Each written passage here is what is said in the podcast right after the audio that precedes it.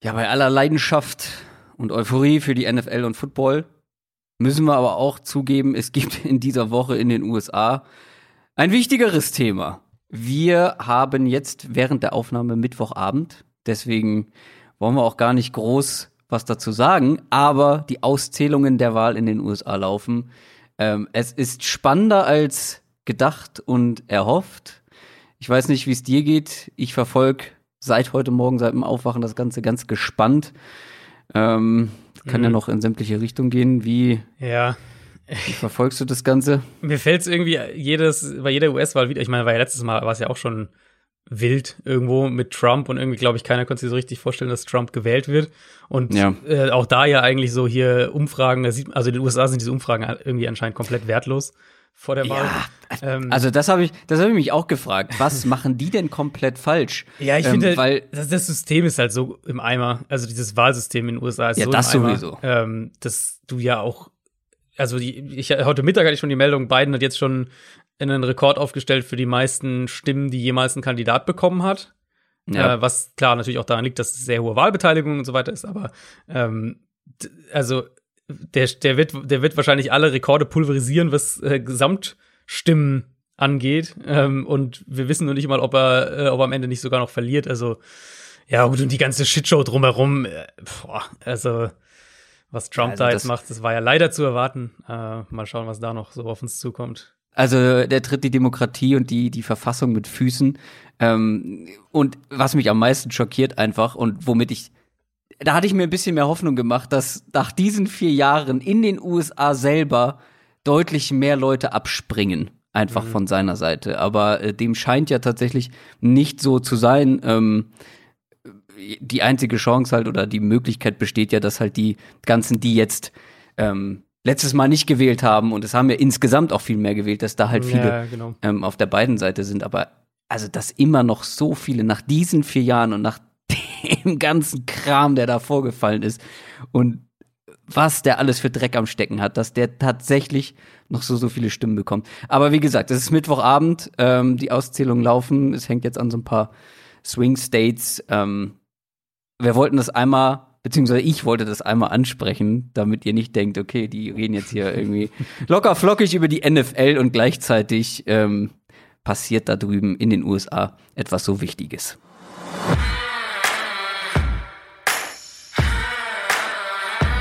Down, Set, Talk.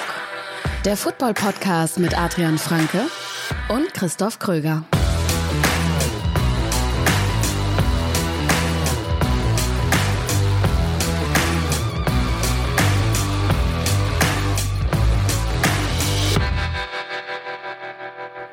Herzlich willkommen zu einer neuen Folge Downset Talk, dem offiziellen NFL-Podcast von The Zone Box. Mit mir, Christoph Kröger und natürlich auch mit Adrian Franke. Einen wunderschönen guten Tag. Und wir kommen jetzt von der Politik wobei das, was Donald Trump veranstaltet, wenig mit richtiger Politik zu tun hat. Kommen wir zum Sport, kommen wir zur NFL. Ihr kennt diesen Podcast, aber es gibt von uns ja noch deutlich mehr als diesen Podcast. Für die, die es nicht wissen, zum Beispiel bei YouTube. Ich habe eine neue Folge Royal Fumble gemacht. Das ist mein kleines YouTube-Format, was ich hin und wieder mal mache.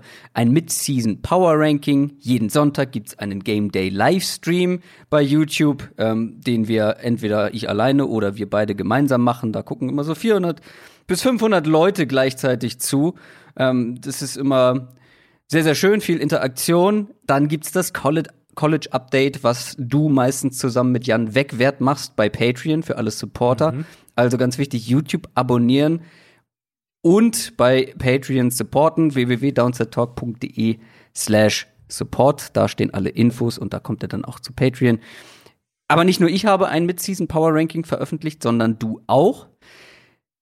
Ich würde vorschlagen, wir machen heute kein Explain Yourself, sondern ich habe mal die Differenzen ausgerechnet zwischen mm, unseren Platzierungen ja, und mal mhm. geguckt, wo wir am weitesten auseinander liegen. Ich könnte mir so ein paar Teams vorstellen, aber ja. Es sind nicht die Browns wie letztes Mal. Da sind wir genau gleich, tatsächlich. Aha. Oder ein Platz unterschiedlich, ein Platz unterschiedlich. Und 15 oder sowas, glaube ich, gell? 15, 16, irgendwie sowas. Äh, nee, 13, glaube ich, tatsächlich. 13 und 14 sind das, glaube ich, mhm. die Platzierung. Ähm, und die Colts sind es auch nicht. Mhm. Ja, ähm, da sind wir deutlich näher zusammengerückt. Da sind es tatsächlich vier Plätze Unterschied. Ich bin vier Plätze niedriger, aber wie gesagt, die Differenz ist geringer geworden.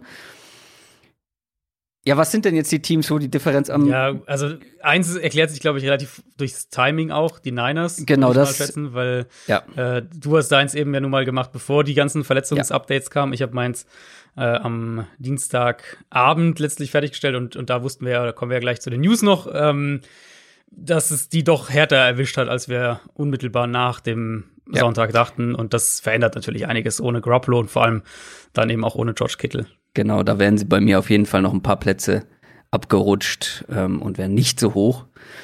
Platz drei in Sachen Differenz, die Eagles. Da bin ich hm. sechs Plätze höher. Platz okay. zwei. Ich glaube, vielleicht sollten wir die, die Plätze dazu sagen, sonst ist es sehr, äh, wenn du sie hast, gerade sehr abstrakt. Also bei mir waren die Eagles, glaube ich, mit, mit 20ern oder sowas. Oh, ich habe es jetzt gerade hier nicht offen, ehrlich gesagt, muss ich gestehen. Kann Aber das kann man ja nachgucken. Die Leute sollen ja natürlich auch entweder zu Spox oder zu YouTube gehen, um sich das anzugucken. Ich sage nur die Differenz. Als hätte ich so geplant. Also Eagles, wie gesagt, ich bin sechs Plätze höher. Platz zwei sind die Panthers, tatsächlich. Und jetzt nicht, wie ihr denkt. Ich bin der, der niedriger ist hm. bei den Panthers. Sieben Plätze. Okay, also Panthers, äh, das, das kann ich tatsächlich sagen, die habe ich auf 17. Ähm, Panthers fand ich aber auch sind eines der schwierigsten Teams zum Einordnen, weil du, also du hast halt, ich finde, du hast so ein bisschen, du man sieht so eine Phase, wie die Saison sich gerade entwickelt. Es ist Talent da, aber wie weit kann das, das einzelne Talent sie tragen? Sie sind halt doch noch in diesem Umbruch. Ja, fand ich super schwer. Also ich, hätte, ich sehe sie irgendwo zwischen 17 und 21, da ungefähr hätte ich sie ja, und ich reingepackt, sie, aber nicht ganz so tief wie du offenbar. Ich habe sie noch ein bisschen tiefer. Ähm, ja, ich weiß gar nicht, wie das gekommen ist. Das hat sich so ergeben. Ähm, weil, also ich halte die Offense ja für eine positive Überraschung. Aber die Defense, ja, hat hin und wieder mal gute Spiele gemacht, aber trotzdem insgesamt dieses ganze Team halte ich dann doch noch für etwas limitiert. Vielleicht bin ich da etwas zu mhm. niedrig, ähm, vielleicht du etwas zu hoch, wer weiß, vielleicht sollte man sich da in der Mitte treffen. Und das gilt auch für das Team, wo wir wirklich noch ein Stück weiter auseinander sind. Die Patriots. Und auch, mhm. und auch da finde ich seltsam, weil ich bin zehn Plätze höher. Patriots habe ich sehr tief, ja. Patriots habe ich auf 26. Da hast du doch bestimmt Kritik für bekommen, oder? Sehr, sehr tief. Äh, tatsächlich nicht. Nee, tatsächlich nicht. Also, das finde ich seltsam, weil ich habe auch keine Kritik dafür bekommen, dass ich sie so hoch habe. Ja, ich glaube, das, also das Ding mit Patriots-Fans ist, dass, glaube ich, die meisten sehr, sehr kritisch diesem Team, dieser aktuellen Version des Teams gegenüber sind und, sehr, und auch relativ realistisch. Also mein Eindruck war immer, ich mache ja immer Montagmorgen meine, schreibe ich immer meine Takeaways zum Spieltag und, und, und Kolumne und so weiter, Mailback am Dienstag. Ähm, und meistens war das Patriots-Feedback sehr analog zu dem, was ich auch geschrieben oder mir gedacht habe oder so, nämlich, dass du halt einfach eine, eine Offense mit der schlechtesten Skill-Position-Gruppe in der NFL aktuell ja, hast. Ja. Und Cam spielt nicht gut, aber auch Cam alleine kann das nicht. Also selbst wenn Cam gut spielen würde, kann der das alleine nicht tragen. Plus die Defense spielt auch ein gutes Stück schlechter als letztes Jahr. Also äh, ja, ist halt echt schwierig. Und ich meine, ich, wenn ich meine Power Rankings mache, dann ähm, fließt Offense und Passing Offense gewichte ich schon mhm. stärker als jetzt andere Sachen, einfach weil ich es für wichtiger halte. Und da, ähm, ja, was willst du da, was willst du da den Patriots irgendwie zugute erhalten? Da gibt's halt nicht viel. Ja, ich bin ganz ehrlich, ich glaube, sie sind da schon ein bisschen zu hoch. Vielleicht, also ich glaube, bei mir hat dann am Ende das Vertrauen in die Defense den Ausschlag gegeben. Sie sind halt, ich habe das Ganze ja tier-based gemacht und sie sind halt in diesem großen durchschnittlichen, ich habe es okay-Tier genannt. Ja, und da kannst du wirklich in meinen Augen die Teams so schieben, wie du willst. Und da sind sie halt mittendrin, einfach irgendwo in der Mitte. Ich mhm. halte auch, ich glaube auch, diese Offense ist extrem limitiert, wie du schon gesagt hast. Ich glaube einfach, die Defense, wenn Stefan Gilmore jetzt auch dann noch zurückkommt und so, ähm, wird die sich wieder einigermaßen fangen und zu den besseren ja. gehören. Ähm, der Pass Rush, da kommt momentan noch gar nichts. Ich glaube, auch das wird man vielleicht so ein bisschen ähm, in den Griff bekommen können. Da vertraue ich dann halt auch irgendwie ähm, dem erfahrenen Coaching-Staff. Ja, aber da sind wir tatsächlich sehr weit auseinander. Ähm, bin ich gespannt, was ihr dazu sagt. Also lasst es uns gerne wissen, weil wie mhm. gesagt, bei den wir haben zu vielen Teams Feedback bekommen, aber nicht zu den Patriots. Ich habe tatsächlich sehr, also ich habe sehr viel Feedback zu den Dolphins bekommen. Ich auch. Die hatte ich auf 20. Du hast sie also auf 20, ich habe sie auf 23. Ähm, wo halt für mich der Punkt eben so war, also klar, die Pass-Defense ist super inzwischen, wir reden ja auch nachher noch über Miami, ähm, aber also die Offense ist ja die größte Wildcard in der gesamten NFL. Und klar, ja. Wildcard heißt immer, das kann auch positiv sein. Also vielleicht haut uns Tour die nächsten Wochen komplett vom Hocker und spielt ja. Lights out und, und die, äh, die sind ein Playoff-Team und was weiß ich was alles. Aber dann, also wenn wir das erste Spiel als, als Basis nehmen, wo man quasi nichts daraus lesen kann, ähm, aber dann, dann hast du ja schon den Eindruck teilweise gehabt, okay, der wird noch ein bisschen brauchen, um sich so richtig zu akklimatisieren, was auch völlig in Ordnung ist, plus eben die anderen Fragezeichen, die ja. da offensiv sind. Ähm, fand ich schwierig, die höher als 20 zu, zu ranken, auch wenn die Pass-Defense inzwischen eine der, tatsächlich eine der besten in der NFL ist.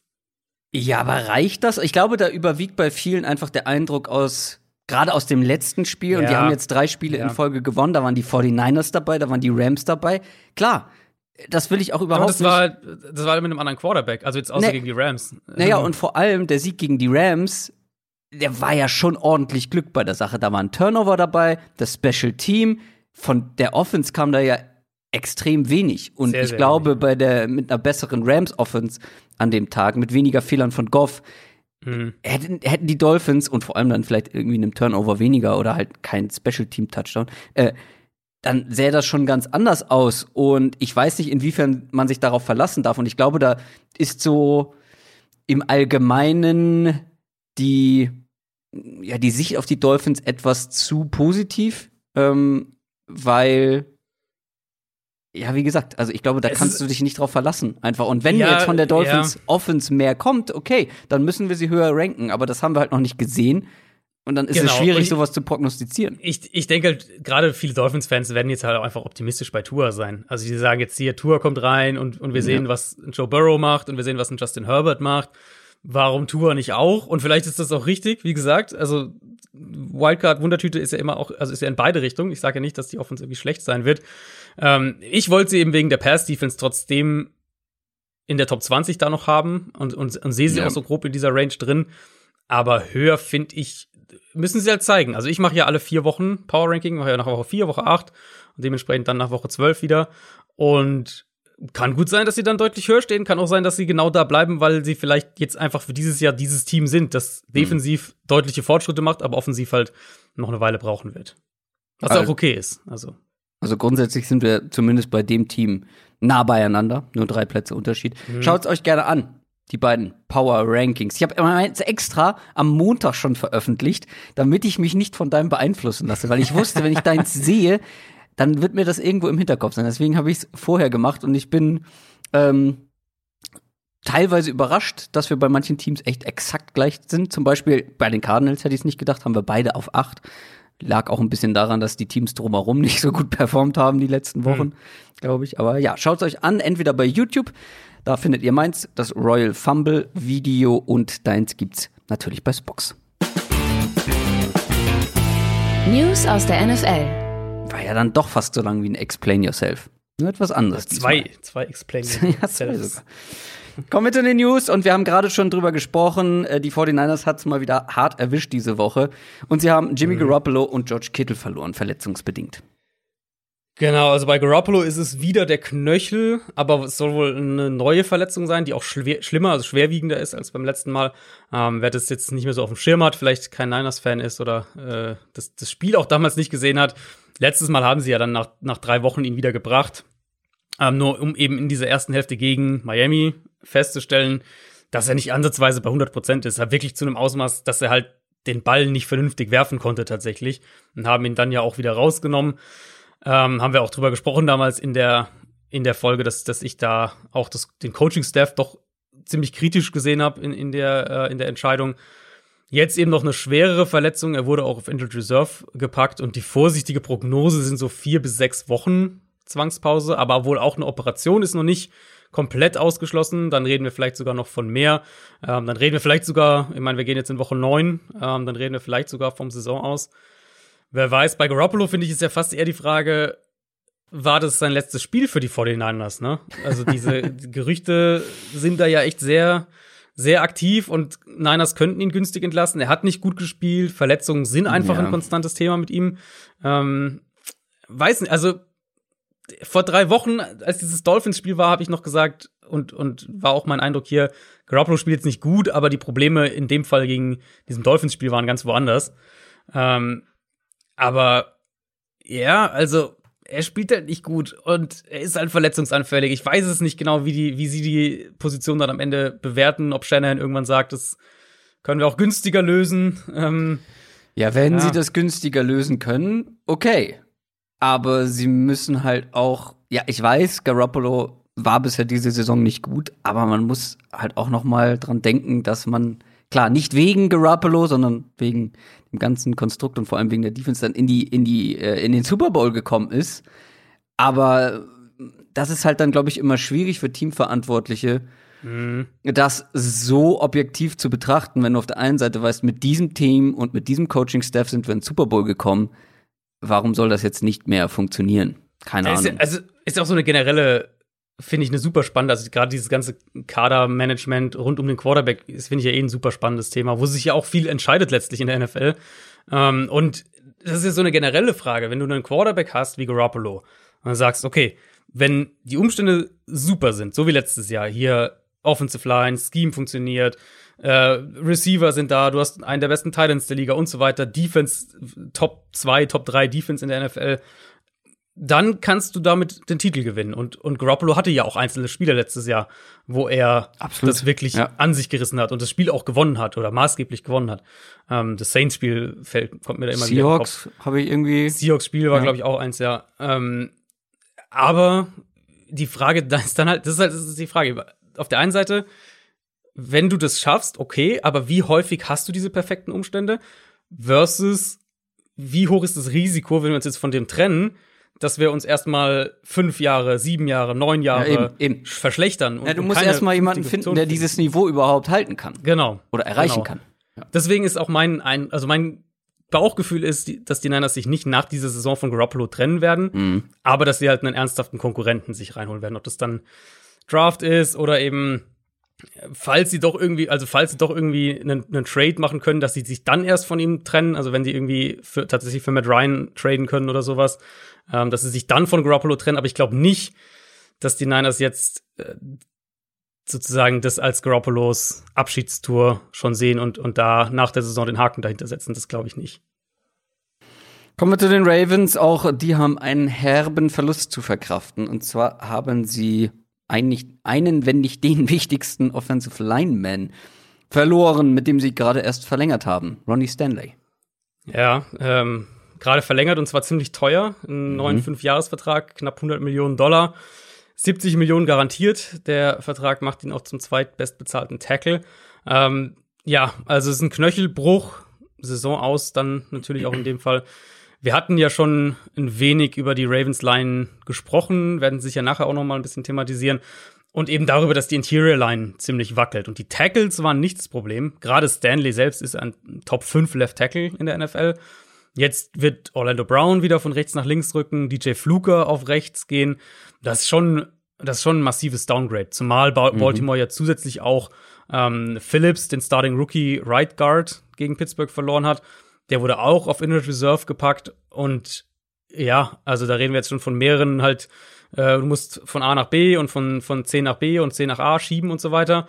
Äh, und du verlierst dann einfach zwei Starter. Also gerade ja. wenn mit der Idee eben, was passiert, wenn die Ravens den Ball werfen müssen, wenn sie Pass Protection brauchen. Das wird jetzt nicht leichter. Dann war ja am 3. November nicht nur die US-Wahl, sondern auch die mhm. NFL Trade Deadline. Man kann aber, glaube ich, bilanzieren, die US-Wahl ist deutlich spannender gewesen, oder ist sie aktuell noch? Die Trade Deadline, das hat mich schon ein bisschen enttäuscht. Also da kam ja, ja nicht so viel rum.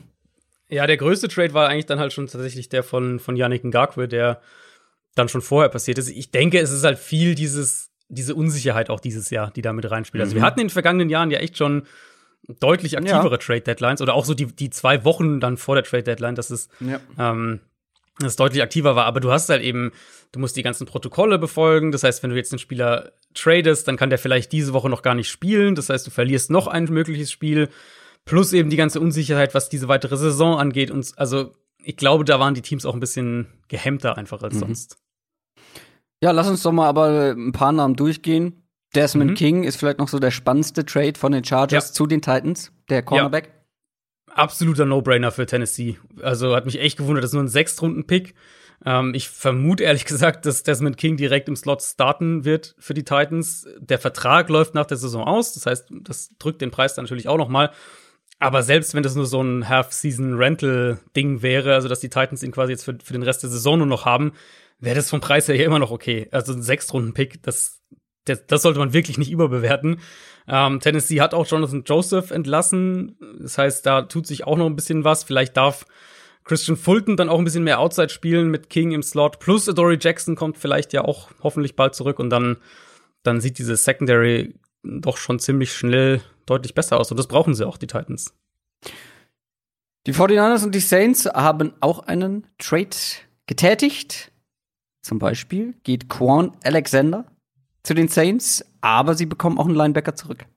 Ja, den Trade fand ich echt ein bisschen kurios, muss ich sagen. Also Quan Alexander äh, nach New Orleans, Kiko Alonso kommt im Gegenzug zurück und ein Conditional Fünftrunden-Pick nach San Francisco. Also die Perspektive, die ich verstehe, ist, dass äh, dass Quan Alexander bei den Niners so ein bisschen überflüssig und dann dementsprechend viel zu teuer geworden ist. Die wollten den ja schon seit einer ganzen Weile traden. Das war sowieso, damals haben wir, glaube ich, schon gesagt, ja. äh, ein viel zu teurer Vertrag für, ja. einen, für einen Linebacker, ja, genau. der wirklich, ich glaube, vor allem im Tackling ja so seine Probleme hat. Ähm, und ja, wirklich, wirklich eigentlich diese Bezahlung nicht wert ist. Und äh, das haben die 49ers scheinbar eingesehen. Ja, ich meine, so strukturiert immerhin, dass sie den Vertrag offensichtlich dann traden konnten. Mhm. Was ich nicht so ganz verstehe, ist, also einmal, was die Saints dann in Cole Alexander sehen, um den Gedanken weiterzuführen, weil die jetzt dementsprechend auch einiges für ihn bezahlen werden. Aber dann auch, warum die Niners Kiko Alonso im Gegenzug zurücknehmen. Der hatte sich im Januar das Kreuzband gerissen, hat noch nicht gespielt dieses Jahr und ähm, ist jetzt ja auch kein guter Linebacker. Und wenn der irgendwie als reine Kadertiefe da vorgesehen ist, dann weiß ich nicht. Ich glaube, da hätte ich eher einem jüngeren Spieler diese Backup-Rolle hinter deinen klaren Startern, die du ja hast in San Francisco, auf Linebacker gegeben und irgendwie versucht, einen besseren Preis auszuhandeln. Also einmal, was die Saints in Alexander sehen und warum die Niners ähm, Kiko Alonso im Gegenzug zurücknehmen, das fand ich tatsächlich ein bisschen kurios. Ich glaube, die restlichen Namen kannst du so nacheinander relativ schnell abhaken. Genau, also äh, Isaiah Ford der Wide Receiver geht zu den Patriots von Miami für einen Conditional Sechstrunden-Pick 2022. Also ähm, das ist dann schon sehr wenig Value. Kann im Slot spielen, kann Outside spielen, hat einen ganz guten Catch-Radius. Ähm, bin mal gespannt, wie sie ihn einsetzen. In Miami war er wirklich nur so der Rotationsreceiver die letzten zwei Jahre. Ähm, aber ich glaube, angesichts der, der Konkurrenz in New England und jetzt Julian Edelman noch verletzt, da wäre irgendwie, glaube ich, keiner überrascht, wenn der relativ schnell da auch startet und wahrscheinlich noch der beste Wide Receiver irgendwie bei den Patriots ist. Ähm, Dolphins Sicht eben, Malcolm Perry hatte letzte Woche plötzlich eine Rolle und Antonio Callaway, der ist mittlerweile auch da und ähm, dessen Sperre ist abgelaufen. Das heißt, den könnten wir da vielleicht auch sehen. Avery Williamson geht nach Pittsburgh, der Linebacker von den Jets. Äh, Jets bekommen einen Fünftrunden-Pick von den Steelers 2022 auch und Steelers dann noch einen Siebtrunden-Pick mit zurück. Das ist ja quasi der Ersatz nach der Devin Bush Verletzung und Avery Williamson war eigentlich ein solider Linebacker über die mhm. letzten Jahre. Besser gegen den Run als in Coverage, aber jetzt auch keine Katastrophe, wenn er so ein bisschen, ein bisschen in Space arbeiten muss. Also, ähm, glaube ich, ein guter Deal für die Steelers. Und dann habe ich mir noch notiert von den ähm, nochmal die Dolphins. Äh, diesmal mit einer Verpflichtung holen die Andre Washington, den Running Back von den Chiefs. Auch da quasi kein, kein Value. Ein Conditional Siebtrunden-Pick kommt noch mit aus Kansas City und ein Conditional Sechstrunden-Pick geht nach Kansas City von den Dolphins. Also sie tauschen quasi Conditional Late-Round-Picks ähm, ja, dann ja, natürlich Gaskin, aufgrund von, von Verletzungen, ne? Also Miles, genau, Gaskin, Gaskin verletzt und Matt Breeder war jetzt, glaube ich, auch nicht beim Training mit dabei. Ganz genau, Breeder ist auch und John Howard vertrauen sie ja offenbar einfach nicht mehr und, und äh, ja, setzen den auch quasi nicht ein. Also ja, mehr oder weniger so ein Move. Wir brauchen jetzt irgendwie einen, einen NFL-Running Back und da äh, für, für quasi nichts ähm, holen wir uns halt den von den Chiefs. Woche 9 steht an. NFL Preview. Und auf die wollen wir schauen. Wir schauen aber nicht auf die Bengals, Browns, Rams und Eagles. Die haben allesamt Bye Week. Wir fangen an mit dem Spiel, das heute Nacht stattfindet. Das Thursday Night Game eigentlich steht da Topspiel drauf. Wir wissen aber noch nicht so richtig, ob da auch Topspiel drin ist. 49ers gegen Packers. Die 49ers hatten wenig Chancen gegen die Seahawks, stehen jetzt 4 und Nee, Moment, 4 und 3 kann nicht sein, was ich mir hier aufgeschrieben habe. 4 und 4. 4 und 4. Guck mal. Da äh, habe ich mir Quatsch aufgeschrieben, aber zum Glück meine Intuition er hat mich einigermaßen gerettet. 4 und 4 und die Packers haben sehr überraschend verloren, stehen jetzt 5 mhm. und 2. Das, ja, wie gesagt, also eigentlich hätte man gedacht, das wird ein Topspiel. Aber jetzt mit den Verletzungen bei den 49ers bin ich mir da nicht mehr so sicher. Eigentlich sind das zwei Top-Teams, aber beide kommen mhm. auch aus einer Niederlage. Beide haben so ihre Probleme, aber gerade bei den 49ers. Ähm, wer wird denn überhaupt auf Quarterback starten in San Francisco? Es wird Nick Mullins sein. Mhm. Das ist zumindest unser aktueller Stand. Was wir auch natürlich dazu sagen müssen bei dem Spiel, vielleicht wisst ihr da dann schon mehr. Wir müssen mal schauen, inwieweit es stattfindet, da es bei den ja, Niners einen, auch, ja. äh, einen positiven Corona-Test gab. Kendrick Bourne vermutlich. Aber aktuell wohl in der ersten, in der ersten Testwelle danach bei den Niners keine weiteren positiven Tests. Insofern für den Moment ist alles auf Spiel findet statt ähm, ausgerichtet. Ja, also klar, die prominenten Ausfälle bei den Niners, wir haben ja schon über Garoppolo gesprochen, wir haben äh, Kittel zumindest kurz angesprochen, bei dem könnte es ja sogar das Saison aus sein, ist ein Knochenbruch im Fuß bei ihm. Ähm, insofern mal schauen, ob der dieses Jahr überhaupt noch mal spielt. Wird auf jeden Fall jetzt natürlich mehrere Wochen, wenn nicht mehrere Monate sogar ähm, ausfallen. Aber es geht ja über die beiden noch hinaus. Also ein Richard Sherman, der beispielsweise immer noch fehlt. Ein Weston Richburg, der offensiv schon die ganze Zeit fehlt. Kein Raheem Mostert, kein Debo Samuel, kein Tevin Coleman, kein Jeffrey Wilson. Also ja, da fehlt schon, ja. da fehlt schon einiges an Qualität. Der Punkt ist natürlich, und jeder, jeder Packers-Fan wird es garantiert vor diesem Matchup denken. Ähm, ich war, vermute, wir alle gehen trotz der Ausfälle davon irgendwie aus, dass, dass San Francisco den Ball laufen kann in dem Spiel. Ähm, ich muss da doch jetzt noch mal auch in der Vorbereitung musste ich noch mal an das dieses Championship Game zurückdenken letztes Jahr. Das war mit das einseitigste Spiel, an das ich mich erinnern kann, in dem Sinne, dass eben die Niners den Ball wirklich laufen konnten, wie sie wollten und Green Bay aber auch ja, gar nichts eingefallen ist, um das zu stoppen. Ja, aber ich kann die Bedenken ja auch verstehen. Also wenn man mal schaut, letzte Woche ja. die Vikings, die haben Absolut. ja eine Rushing Offense, die grundlegend so auf den auf ähnlichen Säulen aufgebaut mhm. ist, würde ich mal sagen, wie die von San Francisco. Und die konnten da auch nicht stoppen. Und das ja. Ding bei den 49ers ist ja, es ist halt noch weniger abhängig von dem, der da im Backfield steht, ähm, als bei anderen, als bei anderen Teams noch. Ja. Und ja.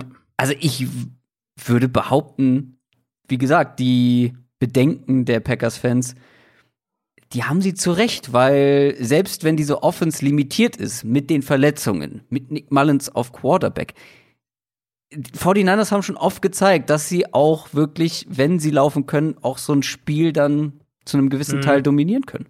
Solange die Defense halt mitmacht, das ist immer so der, der Punkt. Aber du hast natürlich recht, die, die, also die eigene Defense mitmacht. Ja. Ähm, die Vikings eben, das waren alles Runs und Screens und, und Yards nach dem Catch und die Packers bleiben halt einfach furchtbar gegen diese Plays. Also da nehmen sich die Edge-Verteidiger halt selbst. Nicht. Ganz genau, das kommt noch dazu. Die, die Edge-Verteidiger nehmen sich regelmäßig selbst aus dem Play, weil sie entweder vorschnell nach innen arbeiten oder nach außen arbeiten wollen, sich dann aus dem Play schieben lassen.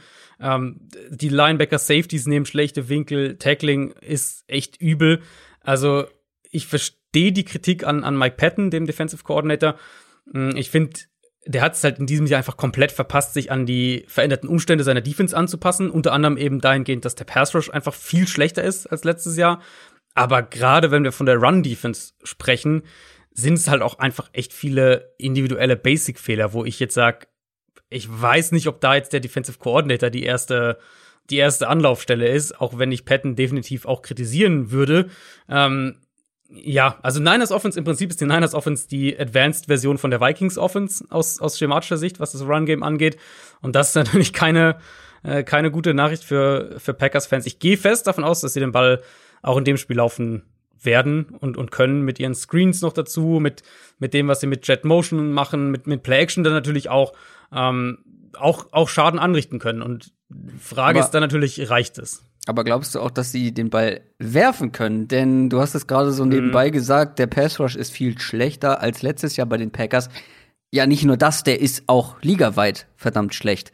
Ähm, ich habe mal nachgeschaut. Die haben in der ganzen Saison bisher 73 Quarterback Pressures. Das sind die wenigsten der ganzen Liga und auch so ein Darius Smith, also falls ihr jetzt irgendwann mal hört, der spielt eine gute Saison, weil er hat schon sechs Sacks. Ähm, nee, der spielt keine gute Saison, weil der hat auch nur 19 Quarterback Pressures insgesamt in diesem ganzen Jahr und hat daraus und halt dann mit Abstand der beste Pass Rusher. Genau.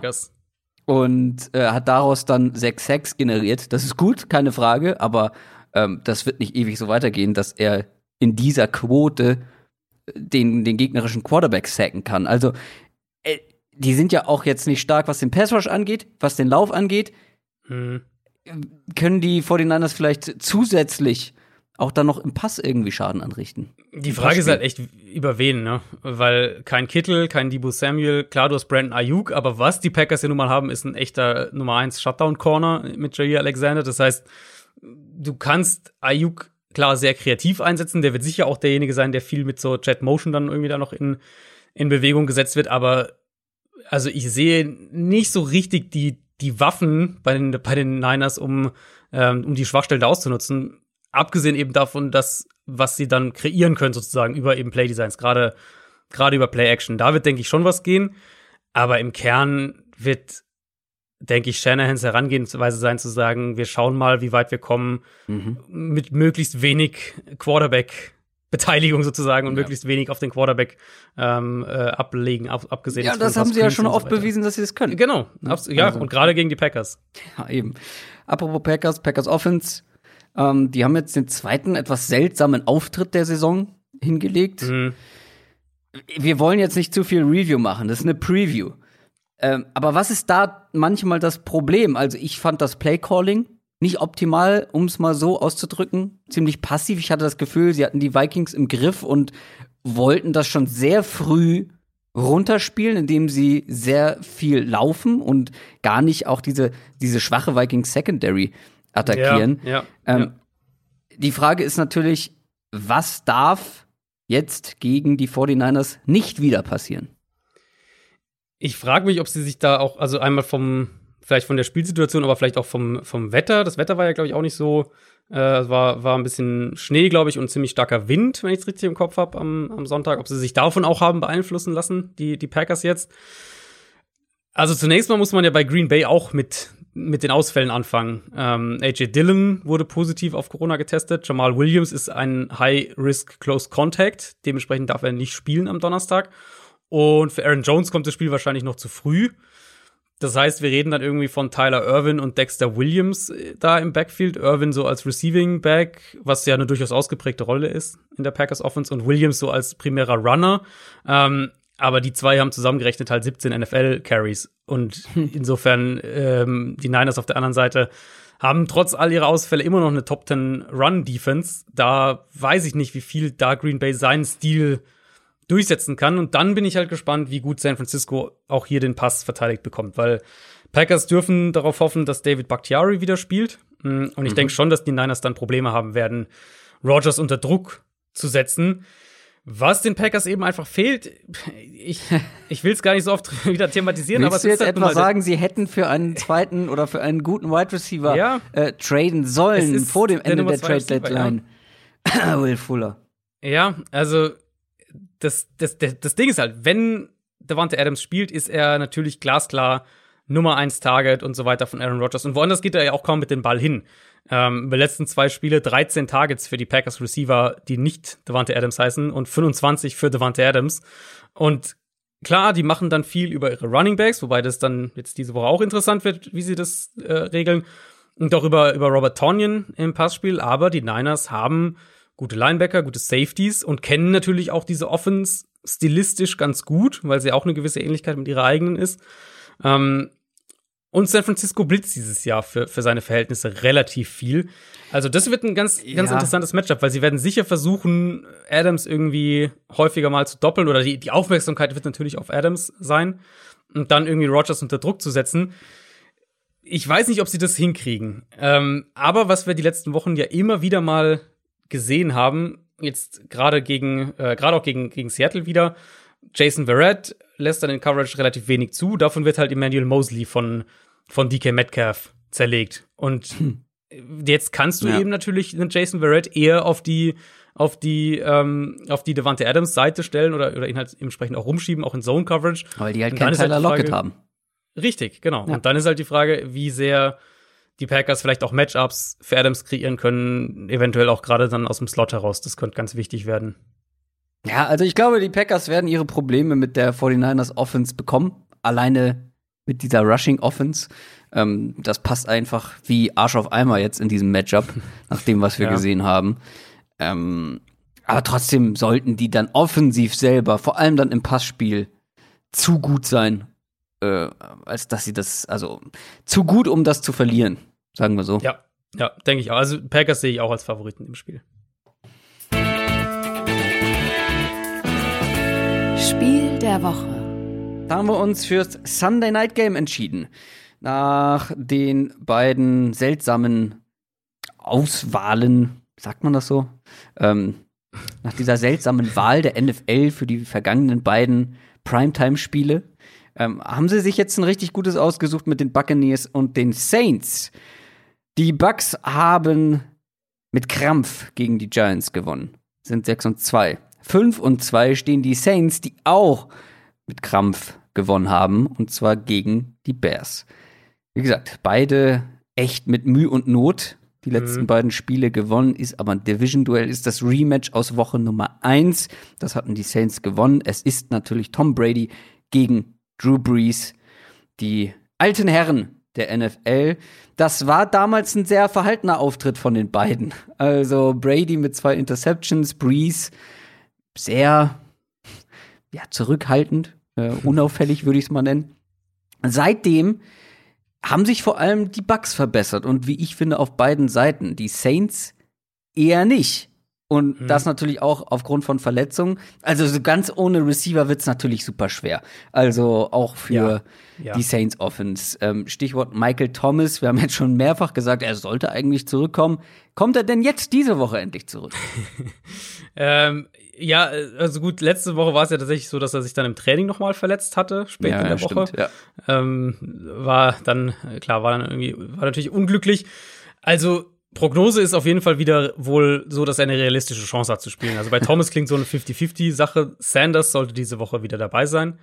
Das ändert schon einiges. Wenn die beide spielen, dann, dann ändert es natürlich enorm viel. Aktuell ist es einfach eine Offense, die über Elvin Kamara läuft. Und das kann man, glaube ich, so nicht ewig aufrechterhalten. Ähm, Kamara hat jetzt schon 55 Catches nach sieben Saisonspielen. So viele hatte noch nie ein Running Back über die ersten sieben Spiele. Der ist aktuell auf Kurs für 1200, also über 1200 Receiving Yards. Und ich meine, was der macht, ist absolut fantastisch. Wie oft der dann ja auch selbst lange Third Downs irgendwie noch rettet. Ja. Ähm, ich habe das in der Vergangenheit auch einige Male gesagt, dass Alvin Kamara in Topform für mich der wertvollste Running Back in der NFL ist. Aber du stößt halt einfach an Grenzen irgendwann, wenn deine Offense so krass über ihn läuft. Zumal, zumal, ähm, wenn wir aufs Matchup schauen, die Bucks ja nun mal einen der besten Cover-Linebacker der Liga haben in Levante David. Das heißt, eventuell auch da das ein bisschen limitieren können. Das größte Mismatch für mich tatsächlich aus Saints Offense-Sicht, und da kommen wir direkt zur Receiver-Thematik, äh, liegt im Slot. Also Tampa hat Outside mit, mit Jamal Dean und Carlton Davis eins der auf jeden Fall besseren, wenn nicht eins der besten Cover-Corner-Duos bisher in dieser Saison. Aber im Slot sind sie anfällig. Gilt für, für Sean Murphy Bunting, gilt aber auch für die Safeties, wenn die mhm. in der Box im Slot covern müssen. Und New Orleans, das wissen wir ja, stellen sowohl Sanders als auch Michael Thomas, auch wenn sie beide spielen und definitiv, wenn nur einer der beiden spielt, ähm, stellen sie auch regelmäßig in den Slot. Und so funktioniert die Offense auch maßgeblich. Ähm, Breeze hatte jetzt ein paar Spiele, wo er auch ein bisschen tiefer mal gegangen ist, aber im Kern ist es halt eine Kurzpass-Offense, Yards nach dem Catch und eben dann Breeze Accuracy Intermediate für die einzelnen Big Plays. Und wenn naja, du da jetzt so ein Mismatch kreieren kannst, dann glaube ich, ist es für die Offense schon ein, ein, riesiger Dosenöffner. Und vor allem spielt ja noch eine zweite Sache den Bucks so ein bisschen, nee, nicht den Bucks, den Saints in die Karten, weil diese Bucks Defense, also mit der verbinde ich immer ähm, ja eine hohe Aggressivität, ähm, mhm. viel Blitzing und wenn ich jetzt hier jede Woche mit dir spreche, dann habe ich bei Drew Brees immer eine Sache von dir im Ohr. Der Mann ist einfach gut gegen den Blitz. Ja. Und die Bucks, ja. wie gesagt, blitzen sehr viel. Das klingt nach einem Match für die Saints Offense, oder ja. nicht? Ja, habe ich mir auch schon Gedanken. Also es hat natürlich verschiedene Schichten. Breeze zum einmal, zum einen ähm, erkennt klar mega viel schon vor dem Snap und und kann es dann dementsprechend anpassen. Sie haben auch eine super Offensive Line, das darf man auch nicht vergessen, die Saints. Das heißt, sie sind auch gut darin, dann Blitzer eben zu blocken einfach, also dass der Blitzer nicht direkt durchkommt. Und Breeze verteilt den Ball auch schnell, auch klar. Und so das Gesamtding ist eben, dass Breeze dieses Jahr auch wieder deutlich gefährlicher ist, wenn er geblitzt wird, im Vergleich zu wenn er nicht geblitzt wird. Und auf der anderen Seite glaube ich aber halt nicht, dass Tampa Bay die individuelle Qualität hat, um ohne Blitzing häufig zu Breeze durchzukommen. Insofern wird es ein sehr, sehr schmaler Grad für Todd Bowles und, und äh, wenn ich raten müsste von dem, wie ich Todd Bowles kenne, dann wird er im Zweifelsfall die aggressivere Route wählen und, und mehr und seinem Blitzing-Stil treu bleiben. Und ich glaube die Saints könnten sogar, wenn sie beide Receiver zurückbekommen, dann könnten sie das Matchup, glaube ich, sogar noch, noch mehr in der Richtung, in, in ihre Richtung kippen. Ähm, Im Moment machen sie ja relativ viel mit zwei Runningbacks auf dem Feld, also zwei Runningbacks oder, oder Runningback und Fullback. Falls aber Thomas und Sanders beide wieder spielen, könnte ich mir eben auch vorstellen, dass du in dem Spiel mehr 11 Personnel spielst, vielleicht auch ein bisschen mehr so eine Spread, Spread Offense spielst, gerade weil du eben gegen Tampa vielleicht die Box eher ein bisschen leichter machen willst, um halt der Defense nicht zu viele Blitzdesign-Möglichkeiten pre-Snap zu erlauben, weil wenn du die Defense in die Breite ziehst, muss, äh, muss die Defense ja eben mitgehen, mit deine Receiver sich breit aufstellen und können nicht irgendwie acht, neun Leute in die Box stellen und du weißt nicht, wer dann letztlich blitzt und wer nicht. Ähm, dem kannst du ja auch aus rein mit den Formationen her so ein bisschen entgegenwirken. Ja, und gerade da wird dann ja Camara auch noch mal ein kritisches Thema für die Bucks Defense. Mhm. Ne? Gerade wenn du blitzt, dann fehlt dir einer ähm, in irgendeinem Raum. Und wenn du das mit Camara ausnutzen kannst, der Typ after the catch, mhm. oder wenn er Platz bekommt, ist natürlich auch unangenehm. Die Bucks Offense auf der anderen Seite, ich weiß nicht, wie es dir geht, ich finde es ein bisschen deprimierend, weil ja. Tom Brady spielt so gut dieses Jahr. Er spielt so, so gut. Mhm. Und gefühlt nutzen sie das nicht konsequent aus. Das könnte man viel mehr machen. Da fehlt diese Aggressivität, die sie in der Defense haben. Da wird sehr oft relativ stupide in irgendwelche Wände gelaufen. Und mhm. gerade in diesem Matchup muss das anders sein, damit die Bucks das gewinnen können. Weil die Saints haben eine, wie ich finde, sehr gute Front. Die sind sehr gut gegen den Run aber halt eben anfällig in der Secondary. Das sage mhm. ich eigentlich seit Woche Nummer eins und so richtig viel verbessert hat sich da nicht. Die müssen sie äh, attackieren. Und jetzt wird es natürlich dann doppelt interessant. Das könnte oder sollte Antonio Browns erster Auftritt hm. in Tampa Bay sein oder für ja. Tampa Bay. Ja. Und äh, Bruce Arians wollte jetzt noch nicht so richtig verraten, wie viel Antonio Brown wir sehen könnten. Er meinte, es könnten 10 Plays sein, es könnten aber auch 35 Plays sein. Da bin ich mhm. sehr gespannt. Plus Godwin, der zurückkommen könnte. Also wenn die das ganze Arsenal aufbieten können, dann äh, bin ich sehr gespannt. Erstens, wie aggressiv sind sie? Zweitens, wie geht da die Saints Secondary mit um, wenn da Evans, hm. Godwin und Antonio Brown kommen. Und normalerweise würde ich an der Stelle sagen, ja, erstmal abwarten, Antonio Brown lange nicht gespielt. Aber wir haben schon mal gesehen, dass er lange nicht gespielt hat und dann mit Tom Brady zusammen auf dem Feld stand, ähm, mit, bei dem einen Spiel der Patriots, bei dem er dabei war. Ähm, und da brauchten die beiden jetzt auch nicht so viel Eingewöhnungszeit.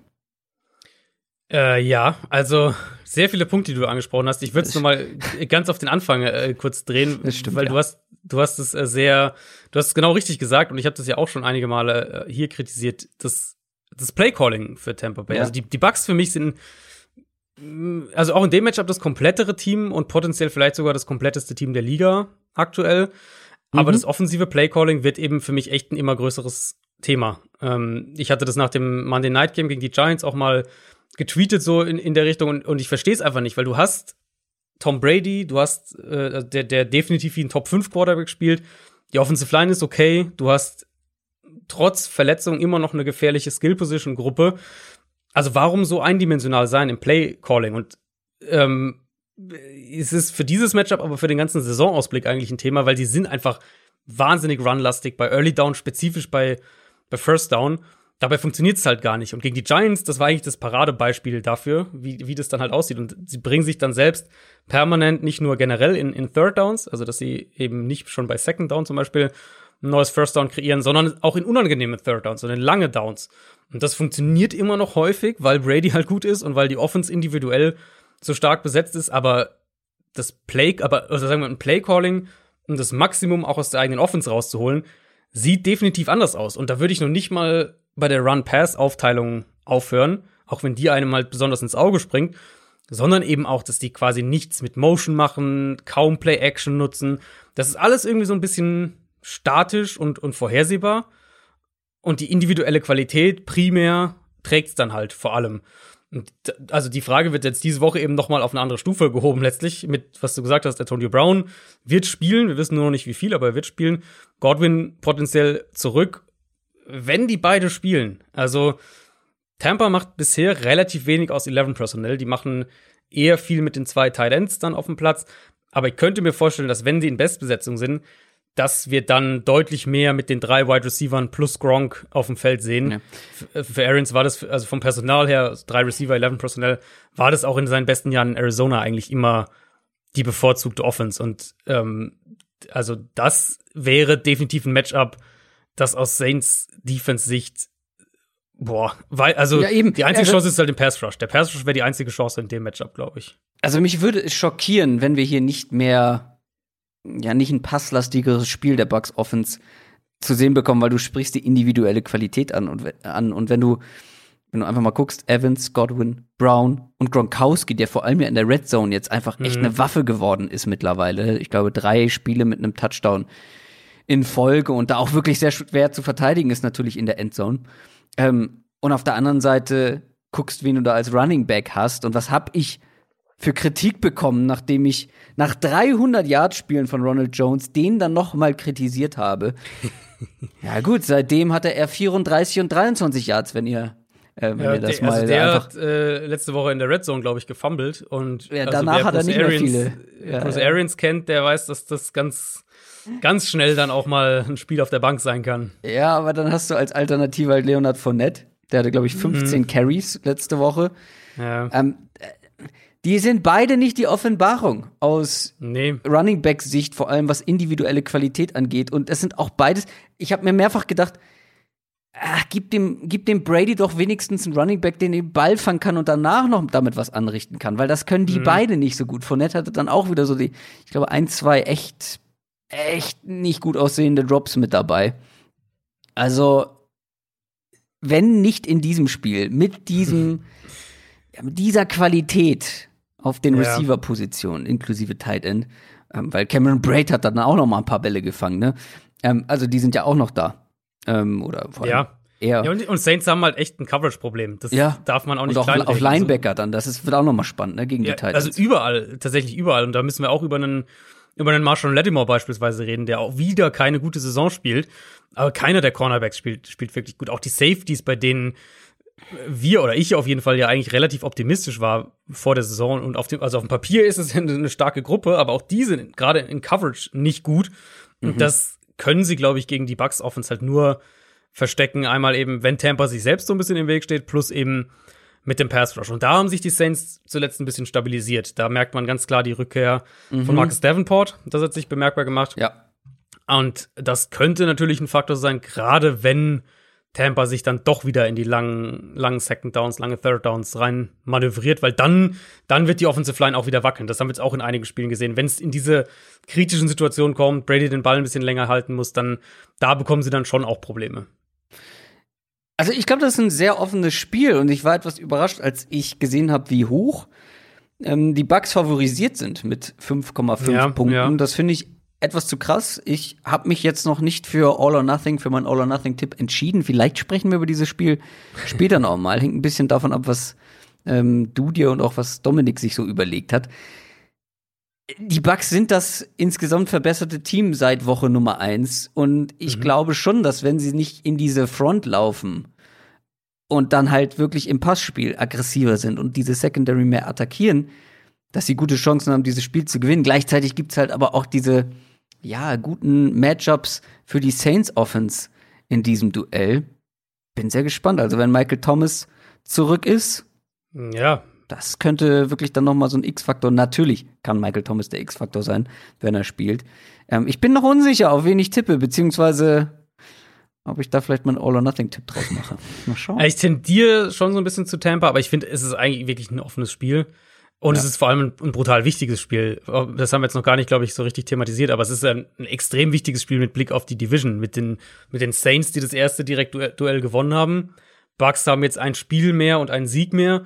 Falls New Orleans das gewinnt, ziehen die mit 6 und 2 an den, äh, an den dann 6 und 3 Bucks vorbei und haben den direkten Tiebreaker gewonnen. Also im Prinzip noch mal ein Spiel obendrauf, weil ich glaube, wir alle sind uns einig, dass die Division zwischen den beiden Teams entschieden wird. Sprich, ja. die Saints werden dann echt schon ein gutes Stück, ein gutes Stück weg und hätten die Kontrolle über die Division auf jeden Fall komplett in der Hand. Es wäre auch das erste Mal, dass, äh, dass Tom Brady in seiner Karriere einen, einen äh, Division Sweep in einer Kas Saison kassiert hätte. Der wurde noch nie äh, gesweept von einem Division-Gegner innerhalb von einer Saison. Also zweimal geschlagen. Richtig. Mhm. Ähm, falls aber die Bucks gewinnen, hat New Orleans mit einem Spiel dann immer, klar, immer noch ein Spiel weniger, aber eine Niederlage mehr und die beiden splitten, den direkten Vergleich. Und der nächste Tiebreaker, ähm, falls am Ende beide den gleichen Rekord haben sollten, wäre die Bilanz innerhalb der Division. Und da würden sie auch jetzt gleich aufliegen, falls Tampa das am Sonntag gewinnt. Insofern, das ist schon so ein, gerade eben mit der, was, mit der Perspektive, was passiert, wenn die Saints das gewinnen, ist es schon so ein, finde ich jetzt Woche 9 so ein kleiner, kleiner Playoff-Vibe, der da mitschwimmt. mitschwimmt. Adrian denkt schon an die Playoffs. Ja, absolut, klar. Anfang November. Schön. Klar. Lass uns Tom weitermachen. Brady denkt auf jeden Fall an die Playoffs, das sage ich dir. Bitte? Tom Brady denkt auf jeden Fall schon an die Playoffs. Ja, ich glaube, Tom Brady denkt immer an die Playoffs. Lass uns weitermachen mit Bills gegen Seahawks. Die Bills haben einen wichtigen Sieg gefeiert gegen die Patriots. Stehen 6 und 2. Die Seahawks haben auch einen wichtigen Division-Sieg feiern können gegen die 49ers. 6 und 1 ist der Rekord. Das ist ein Topspiel. Klar. Das sind zwei äh, Mannschaften, die eins beziehungsweise zwei Spiele erst verloren haben. Das wird sehr interessant, ähm, weil die Bills selber mussten in den letzten Wochen nicht viel punkten, um zu gewinnen. Mhm. Ähm, das wird hier anders laufen, weil gegen mhm. die Seahawks musst du bekanntermaßen selber viel punkten, um irgendwie eine Chance zu haben. Die Frage ist bei der Bills Offense, können sie das überhaupt noch? ja, äh, gut formuliert. Also ich bin mittlerweile echt ein bisschen skeptischer bei den Bills geworden, aber ich bin jetzt auch noch nicht komplett irgendwie ins Bodenlose gefallen, weil ich finde, Josh Allen, also wir kommen gleich uns zum Matchup, aber Josh Allen spielt ja nicht schlecht jetzt auf einmal. Er spielt halt nicht mehr ganz so gut wie, wie die ersten drei, vier Saisonspiele und seine Fehler werden halt häufiger mal bestraft. Dann sieht's gleich schlechter aus, aber ist jetzt nicht so, als wäre Josh Allen in ein komplettes Loch gefallen. Er spielt halt ein bisschen schlechter, eine Stufe drunter, als das über die ersten vier, glaube ich, Spiele war ähm, der Fall war. Ich bin echt gespannt, wie Seattle das defensiv spielen will. Die, die waren gegen, gegen die Niners waren die ultra aggressiv. Ich glaube, so aggressiv habe ich eine Seahawks Defense fast noch nie unter Pete Carroll gesehen, auf jeden Fall sehr, sehr selten. Ähm, die haben die Niners bei 27 von 45 Dropbacks geblitzt. Bobby Wagner hatte 20 Pass Rush Snaps, hm. also der Inside Linebacker.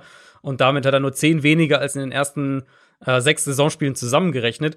Und auch eben beispielsweise ein Ryan Neal und ein DJ Reed und so, die haben alle geblitzt, die waren alle irgendwie in den Pass Rush mit eingebunden. Für eine Defense, die dieses Jahr zwar generell ein bisschen mehr blitzt, aber das war schon sehr auffällig, was für ein Ausmaß das, ähm, das angenommen hat. Und das muss man dann, glaub, oder kann man gut weiterdrehen auf die, auf die Personalienfrage. Bills haben da einen möglichen Ausfall oder einen, um den sie bangen mit Mitch Morse, ihrem Center. Der äh, ist im Concussion-Protokoll. Das wäre natürlich gegen eine Blitzing-Defense dann nochmal eine Schwächung, wenn du mhm. deinen Center verlierst. Und bei Seattle auf der anderen Seite könnte Shaquille Griffin wieder spielen, der Corner. Und Jamal Adams wird wohl laut Pete Carroll wieder spielen. Ah, finally. Genau. Also der wieder da. Plus natürlich Carlos Dunlap, der ja jetzt auch dann mit dabei sein wird. Stimmt. Was, ja. ähm, was Seattle nochmal mehr Möglichkeiten, gerade auch bezüglich Blitzing und Pass Rush aber insgesamt gibt. Und das ist dann eben die Frage, ob du das machen willst in diesem Matchup, weil Josh Allen ist gegen den Blitz immer noch relativ gut. Das waren, ähm, wie gesagt, die letzten drei Spiele jetzt nichts nicht nichts Besonderes für ihn, hat jetzt nicht sonderlich gut gespielt, aber du hast halt immer noch diese Josh Allen Achterbahn so ein bisschen drin hier. Und die beinhaltet halt auch ein paar richtig gute Pässe. Er kreiert ein paar Plays spät im Down und und er macht halt auch dann mal was gegen einen Blitz oder überrascht eine Defense. Kann natürlich auch auch scramblen so.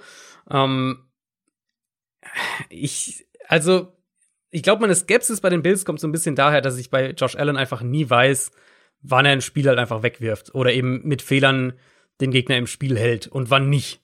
Und das macht Predictions, finde ich, zu, zu, Buffalo unheimlich schwierig, weil was wir ja auf jeden Fall wissen, ist, äh, dass, dass die Defense die Bills nicht tragen wird. Nicht so, wie sie es letztes Jahr gemacht hat. Was wir aber auch definitiv sagen können, und das, äh, um das Matchup so ein bisschen auf der Seite rund zu machen, ähm, Seattle hat definitiv nicht die Coverqualität, um die drei Bills-Receiver zu verteidigen. Also über Coverage wird Seattle das Spiel definitiv nicht gewinnen. Und dann ist eben die spannende Frage, wie aggressiv wollen sie denn davor sein? Also ich finde spannend, dass du bisher nur bei Zweifeln an den Bills nur die Offense angesprochen hast, weil die Defense liefert ja auch einige Gründe, um ja, an der Gesamtqualität absolut. der Bills zu zweifeln, weil die hat zwar in den vergangenen Wochen nicht viele Punkte zugelassen, überzeugend war das aber bisher in der ganzen mhm. Saison noch nicht. Du hast gerade schon gesagt, trägt das Team nicht wie letztes Jahr. Da habe ich viel, viel mehr erwartet. Ähm, auch das haben wir mehrfach schon gesagt. Und gerade in diesem Matchup ist natürlich ne, die eigene Defense ja crucial. Also ja, gerade ja. gegen den Pass, die Seahawks, sage ich euch nichts Neues, die können punkten, die können passen. Was ich auffällig finde an der Seahawks Offense ist, dass sie selten gute Spiele von beiden ihren Top-Receivern bekommen. Es ist immer entweder Lockett oder Metcalf. Scheinbar wird da immer einer identifiziert, der ein gutes Matchup haben sollte. Es war letzte mhm. Woche äh, Metcalf. Ich glaube, die Woche davor hatte Lockett dieses absurd krasse ja. Spiel. Und das wird dann eiskalt durchgezogen, wenn die gegnerische Defense keine Antworten findet. Und ähm, ja, wenn Russell Wilson dann so super sharp und ohne Fehler spielt wie letzte Woche und auch in vielen anderen Matches dieses Jahr, dann wird's für jede Defense schwer und gerade eben für eine wie die Bills, ähm, die Bills Defense, weil ja, also da fehlt noch einiges, um an das Niveau vom letzten Jahr zu kommen. Ja, total. Und, und gerade dieses, dieses Schlüssel-Matchup kann man ja direkt auf diese Defense anwenden. Du hast eben Tredavious White, Nummer 1 Corner, den sie auch dieses Jahr ein bisschen mehr rumschieben, also den sie nicht strikt auf einer Seite lassen. Vielleicht lassen sie den zum Beispiel Lockett ein bisschen verfolgen. Das könnte ich mir durchaus vorstellen. Vielleicht auch Metcalf. Also ich könnte es mir bei, bei beiden vorstellen. Tendenz für mich war so ein bisschen eher Lockett, wobei Metcalf, ähm, Metcalf würde sich insofern mehr anbieten, als dass Travis White eigentlich nie in den Slot geht. Ähm, Lockett ja durchaus häufig im Slot auch aufgestellt wird.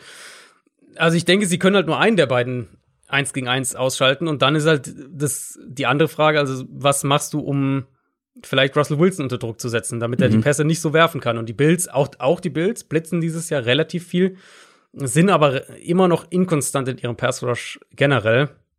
Ähm, obwohl die, die, die individuelle Qualität ist ja da. Mit Jerry Hughes, mit Ed Oliver, mit, mit auch Quinton Jefferson, der letztes Jahr noch für die Seahawks gespielt hat. Was wir an der Stelle aber auch einfach mal sagen sollten, ich glaube, das haben wir noch gar nicht so wirklich thematisiert. Die Offensive Line für die Seahawks ist echt in Ordnung dieses mhm. Jahr. Also klar, Dwayne Brown, der ist eh eine Bank auf Left Tackle, aber auch ein Brandon Shell auf der anderen Seite macht es definitiv besser, als ich gedacht habe. Center ist okay, Damien Lewis spielt eine ganz gute Rookie-Saison auf Guard. Ist jetzt nicht so, dass es das irgendwie eine, eine, Top 10, Top 8 Line wäre, aber halt irgendwo so im, im Mittelfeld, oberen Liga Mittelfeld. Und das war ja in Seattle äh, durchaus auch anders in den, in den vergangenen Jahren. Insofern, also, wenn die Bills es nicht schaffen, aus dem Foreman-Rush Druck zu kreieren, dann glaube ich, haben sie da echt wenig Chancen auf der Seite des Balls, weil da, da haben sie dieses Jahr einfach nicht die, nicht die Secondary dafür. Und klar, sie haben eine gewisse Reichweite auch in der Underneath Coverage, aber da stoppst du halt diese Seahawks Offense nicht. Also, da, das sehe ich schon ein enormes Problem. Plus, Buffalo hat auch echt keine gute Run-Defense dieses Jahr. Also, wenn die Seahawks dann doch wieder hier und da den Ball ein bisschen mehr laufen wollen, glaube ich, dass sie das gegen diese Bills auch machen können. Ja, also kurz gesagt, ich glaube, wir sehen die Bills aktuell, auch wenn die nicht schlecht sind, beide nicht auf Augenhöhe mit den Seahawks, die einfach eine super Saison spielen. Ja, ja. Kommen wir zu den Titans und den Bears. Die Titans haben überraschend verloren gegen die Bengals mit, mit 5 zu 2, genau. Ähm, jetzt der Rekord ist 5 und 2. die Bears haben in Overtime gegen die Saints verloren. 5 und 3 ist der Rekord. Das sind zwei Teams mit einem super Rekord auf dem Papier. Noch. Denn beide Teams kommen aus zwei Niederlagen in Folge. Und ich finde, bei beiden Teams ist auch die große Frage, wie gut sind sie wirklich? Wir haben sie in unseren Power Rankings ähm, nah beieinander. Also die Bears beide auf 15, die Titans an 9, beziehungsweise du an 11. Also sehr einig sind wir uns da. Mhm. Die Titans vorne. Heißt das auch, dass die Titans das Spiel gewinnen werden? Da sind ja auch relativ klarer Favorit bei den Buchmachern in dem Fall. Also wir müssen, glaube ich, echt noch mal ernsthafter über die Titans Defense reden. Ich hatte das ja einige Male schon gesagt, dass die mhm. echt nicht gut sind defensiv, aber die Kernkompetenz sollte ja ganz klar die Front sein. Da haben sie auch rein investiert. Erstrundenpick 2019, Jeffrey Simmons, Zweitrundenpick 2018, Harold Landry, Clowney als Free Agent geholt, Vic Beasley geholt, wobei sie den ja jetzt auch schon wieder entlassen ja, haben. Sagen, ähm, ja. aber trotzdem, das war so für mich das Standbein. Ich dachte, okay, die haben ein paar gute, die haben gute Safeties, die haben eine ganz gute Secondary, aber der Pass Rush jetzt mit Clowney, das sollte eigentlich wirklich eine Säule sein für die Defense. Und bisher hat es halt einfach nicht funktioniert. Und das Spiel gegen diese Bengals O-Line war halt echt alarmierend. Das war wie also quasi jede Woche, wenn wir über Cincinnati reden, reden wir über diese O-Line und was das für ein Problem ist. Und in der haben einfach vier Starter gefehlt letzte Woche. Und es war das erste Spiel in dieser Saison, in dem Joe Burrow keinen Sack und keinen Hit eingesteckt hat. Und er hat auch wieder 38 Dropbacks gehabt. Also an den an Mangel an Möglichkeiten hat es nicht gelegen. Mhm. Der Pass Rush für die Titans ist echt ein Problem. Mhm. Und ja. Chicago in der Offensive Line ist definitiv auch schlagbar, gerade eben mit mit einem äh, mit einem sehr sehr statischen Quarterback wie Nick Foles dahinter. Aber ich sehe halt inzwischen echt, ich glaube halt im Moment nicht dran, dass die Titans das überhaupt ausnutzen können. Und gerade in dem Matchup könnte das halt auch kritisch sein, weil wenn Foles auch gegen die Saints Zeit in der Pocket bekommen hat, dann kamen ja auch irgendwann auch die Big Plays. Und deswegen waren die Bears dann ja immer wieder mal doch, äh, haben wieder antworten können, irgendwann offensiv, nachdem die Defense genug, äh, genug Stops fabriziert hat. Sobald Druck kommt, ist relativ schnell Feierabend für Foles. Aber wenn er Zeit in der Pocket bekommt, dann findet er irgendwann auch mal seine Receiver. Und wird dann natürlich spannend sein, wie sich jetzt diese Titans Secondary gestaltet. Ich hatte das ja in den News schon mal so kurz kurz angerissen, sie haben Jonathan Joseph entlassen, was vielleicht ein Hinweis darauf ist, dass Dory Jackson endlich zurückkommt. Ähm, wenn ich das Protokoll richtig verstehe, kann Desmond King am Sonntag spielen vom äh, Trade-Zeitpunkt bis zum Spiel müsste das mhm. passen. Könnte aber auch sein, dass es nicht ganz reicht, aber ich glaube, er müsste spielen können. Es sind klar zwei sehr wackelige Personalien. Wenn die beide diese Woche schon auf den Platz kommen, dann wird die Secondary, glaube ich, deutlich anders aussehen. Aber falls da halt noch nicht beide da sind oder noch Zeit brauchen oder was auch immer, dann werden die auch Probleme kriegen, Antworten auf, auf Allen Robinson, auch auf Miller zu finden. Also so inkonstant die Bears Offense ist, ich meine, wissen wir alle, es gibt dann einzelne Drives, wo sie drei Big Plays haben und das Feld runtergehen. Diese Drives kommen dann irgendwann, wenn du ihm genug Chancen gibst im Laufe eines Spiels, dann kommen die einfach. Das, das Run-Game funktioniert meistens eigentlich nur, wenn, wenn Montgomery echt viel noch nach Kontakt rausholt. Aber solange du ihnen halt die Möglichkeit gibst, dass Foles aus einer sauberen Pocket arbeiten kann, dann werden hier und da auch mal die Plays halt kommen. Und im Moment glaube ich einfach nicht dran, dass die Titans das verhindern. Auf der anderen Seite ist die Bears Defense im Vergleich vor allem richtig gut. Und die mhm. Titans hatten jetzt auch schon Probleme mit anderen, mit schwächeren Defenses. Ja. Da kommt ein Khalil Mack in Bestform und den Titans fehlt zum Beispiel da ein Taylor Lewan, der Offensive mhm. Tackle, der ist nicht mit dabei. Das ist vor allem an der Line kein gutes Matchup für die Titans und die Frage ist ja auch bei den Titans insgesamt, was muss da grundsätzlich besser werden? Also es ist immer noch dieses Play Calling, der fehlende Plan B, wenn sie nicht laufen können mhm. oder was würdest du da als als größtes Problem gerade in diesem Matchup herausstellen? Ja, so eine Mischung aus ein paar Sachen. Also bisher muss man sagen, wird Taylor Lewan überraschend gut von, von Tyson Braylow vertreten. Mal schauen, ob sich das, ob das so bleibt. Ich hab, bin da eher skeptisch, ehrlich gesagt. Ja, wir werden es vor allem nach dieser Woche genau. wahrscheinlich wissen, je nachdem, wo Kalin Mack genau. eher auftaucht, ob links oder rechts. Ähm, ja, also Titans in der Offensive Line sind auf jeden Fall anfälliger als letztes Jahr. Das ist ganz klar. Und die Bears sind halt nicht nur stark im Pass Rush, sondern auch können gerade in der Front den Run stoppen. Die Second Level Run Defense ist dann eher so das Thema für Chicago. Und das ist dann auch so ein bisschen der Knackpunkt. Wenn Derrick Henry mal auf das Second Level kommt, dann hast du als Defense das Play wahrscheinlich eh schon so ein bisschen verloren. Ähm, aber die Bears haben halt wirklich eine starke Front 4, Front 5 gegen den Run. Sprich, ich könnte mir gegen diese Titans O-Line vorstellen, dass sie den Großteil ihrer Matchups da dann auch gewinnen. Und wir wieder eher so ein Henry-Spiel sehen, wo viele Runs irgendwie an der Line of Scrimmage gestoppt worden werden oder für zwei, drei Yards, sowas, vier Yards gehen.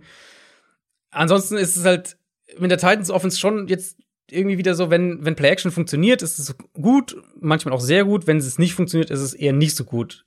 Ähm, das ist ein bisschen unfair vereinfacht formuliert, weil Tannehill jetzt auch einige gute Spiele aus der Pocket heraus hatte, aber im Kern ist es für mich immer noch der Eindruck dieser Offense. Die wollen die Offense ganz simpel aufziehen. Ganz viele Sequenzen hast du da.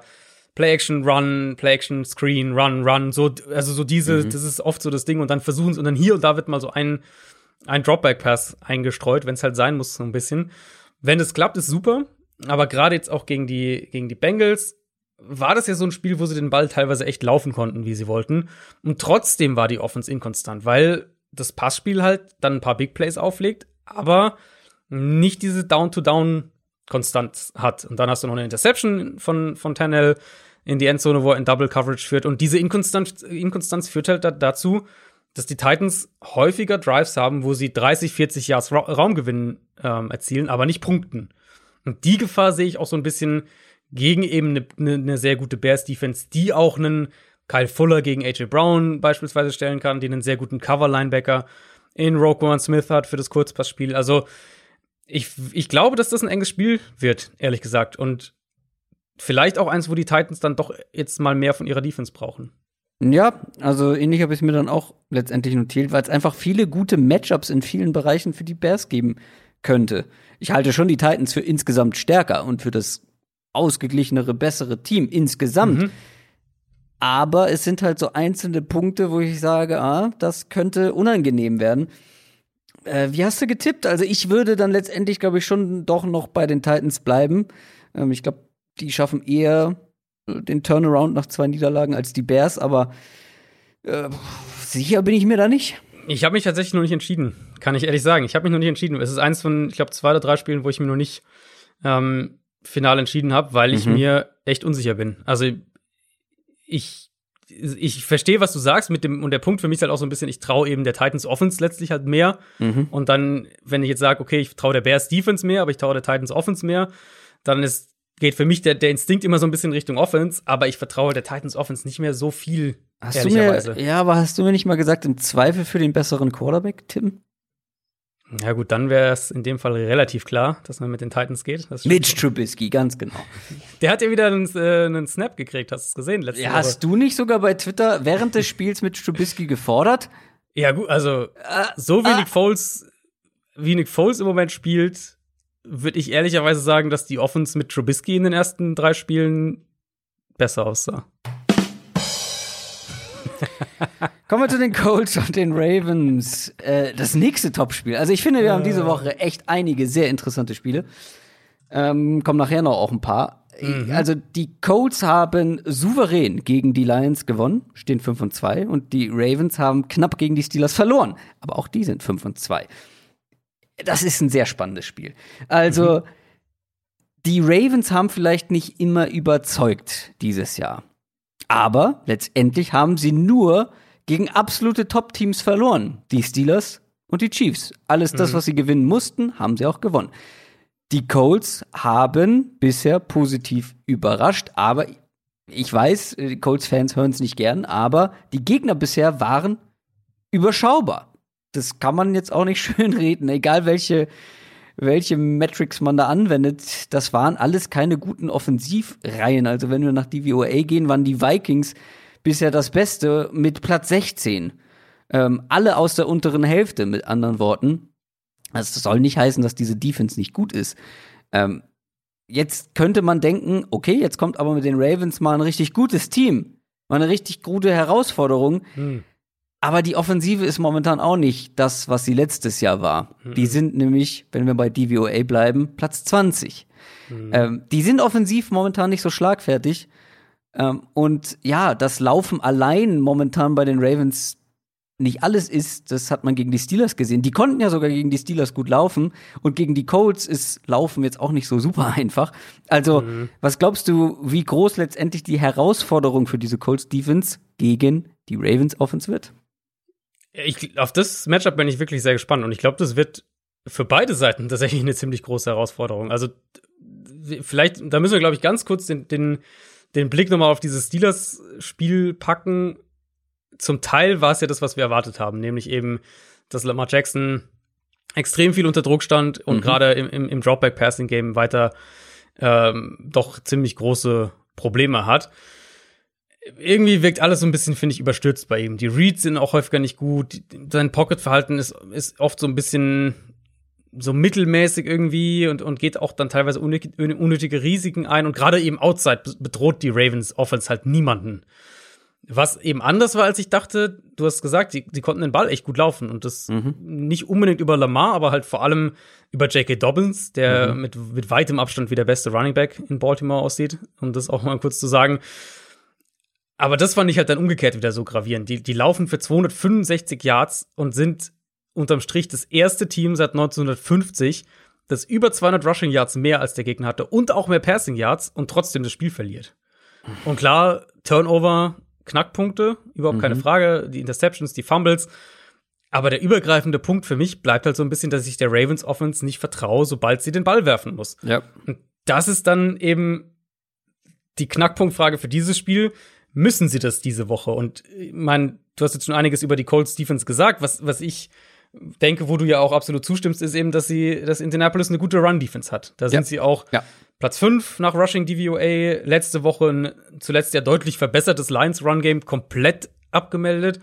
Mm, und für die Ravens Offense erstes Spiel ohne Ronnie Stanley. Wir haben die, die Probleme in der Interior Line haben wir mehrfach thematisiert. Die werden jetzt auch nicht einfach weggehen. Da wird's sehr gute Matchups individuell für die Colts in, mit ihrer Front vorgeben.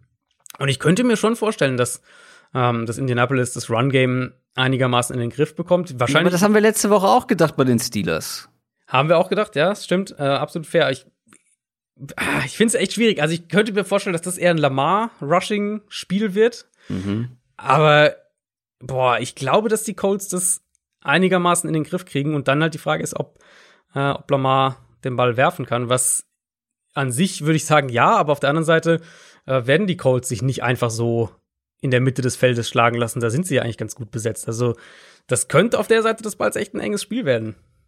Ja, und auf der anderen Seite, da bin ich auch sehr gespannt, weil was ich bei der Colts Offense immer gesagt habe, ist, dass ich Rivers nicht traue. Und das tue ich nach wie vor nicht, ehrlich gesagt. Aber wenn der so spielt wie die letzten zwei Wochen, dann mache ich mir wenig Sorgen.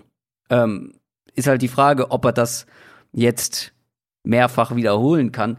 Und gerade gegen diese Defense der Ravens, die ist nämlich auch ganz schön gut. Also, wenn wir da mhm. die erste Halbzeit gegen die Steelers noch mal in Erinnerung rufen, da hatten sie die komplett im Griff und es ist auch eine der besten Run Defenses. Also die Colts äh, Rushing Offense tut sich ja ein bisschen schwerer. Das wird ja. hier auch der Fall sein. Deshalb kommt es auch wieder sehr, sehr doll auf Rivers an. Und der darf sich, glaube ich, nicht so viele Fehler erlauben, ähm, wie er das halt auch schon dieses Jahr mehrfach getan hat. Er muss eher so spielen wie in den letzten zwei Wochen. Ich war ja bei Rivers eh nicht oder eher positiver als ja. du. Und ja. mittlerweile bin ich echt so, dass ich sage, Rivers ist für mich nicht das Thema bei den Colts. Klar, der hat so ein bisschen seine Ups und Downs, aber ist halt am Bottom Tier oberes Quarterback-Drittel, irgendwie sowas, Platz 12, irgendwo da in der Richtung. Okay, und niemand weiß genau, was du damit meinst, aber halt es schön äh, kryptisch, ist okay. ähm, ja, es sind halt eher die Umstände in, in, in Indianapolis und dass die Offensive Line nicht so dominant ist wie gedacht, ist ein Punkt. Run Game finde ich, hast du jetzt gerade echt noch nett gesagt. Also da hatte ich viel, viel mehr erwartet. Ja, ja, ja. Ähm, T.Y. Hilton jetzt auch schon wieder angeschlagen und der spielt irgendwie so eine ganz merkwürdig schlechte, ich, unauffällige Saison irgendwie. Ich frage mich immer, wenn ich dann am Ende sehe, okay, die Colts haben irgendwie über 40 Punkte gemacht, Rivers hat gut gespielt, ja. Mhm. Hä, aber mit welchen Receivern denn? Weil ja. äh, bei T.Y. Hilton kommt das nicht an. Ja, ist, ist tatsächlich so. Und, und das wird eben es wird in dem Spiel auch ziemlich klar zu sehen sein, vermute ich, weil die Ravens sollten der Offensive Line echt gut zusetzen können. Und aktuell sehe ich halt bei Indianapolis keinen Receiver, der, wenn Baltimore 1 gegen 1 Man-Coverage spielt, da, da sehe ich keinen, der für die Colts da sonderlich viel gewinnt. Klar, die können immer mhm. ein bisschen was kreieren über, über Heinz, über die Titans im Kurzpassspiel. Ja, das war ja auch letzte Woche ein erheblicher Faktor, ne? Also genau. die Pässe auf die Running Backs.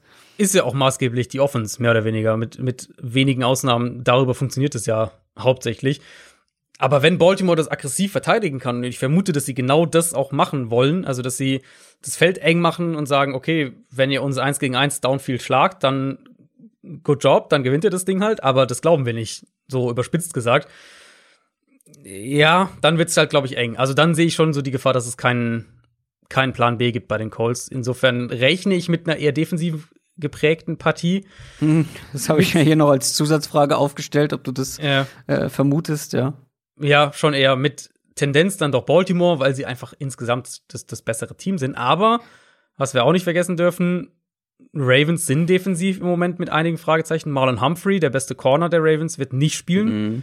Der wurde positiv auf Corona getestet und dann sind aktuell ja sieben Spieler auf der äh, auf der Covid-19-Liste, die eben direkten Kontakt mit ihm hatten. Und ähm, darunter sind Matt Judon, Patrick Queen, Deshaun Elliott, also defensive Starter. Wenn da noch mehr, also wenn, wenn die alle nicht positiv sind, dann vom, vom Time, äh, von, von der Zeit her, vom Zeitablauf her, äh, können die spielen. Das würde hinhauen.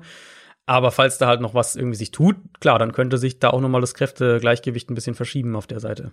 Das finde ich schade, ehrlich gesagt, weil ich die beide schon gerne in Bestbesetzung sehen wollen würde ähm, mhm. in diesem Matchup, weil wenn die Coles das gewinnen, dann finde ich, ist das ein saftiges das, Statement. Ja, absolut. Also Und ja auch äh, für für die also für die ganze für das ganze Conference Playoff Bild ja potenziell. Total, total. Also wenn sie das gewinnen, ähm, dann das wäre wär krass. Und wenn ich mal so angucke, oder beziehungsweise das Problem an der Sache ist, wenn ich mir so die einzelnen Seiten angucke, Offense versus Defense, welchem Part in diesem Matchup vertraue ich am wenigsten, mhm.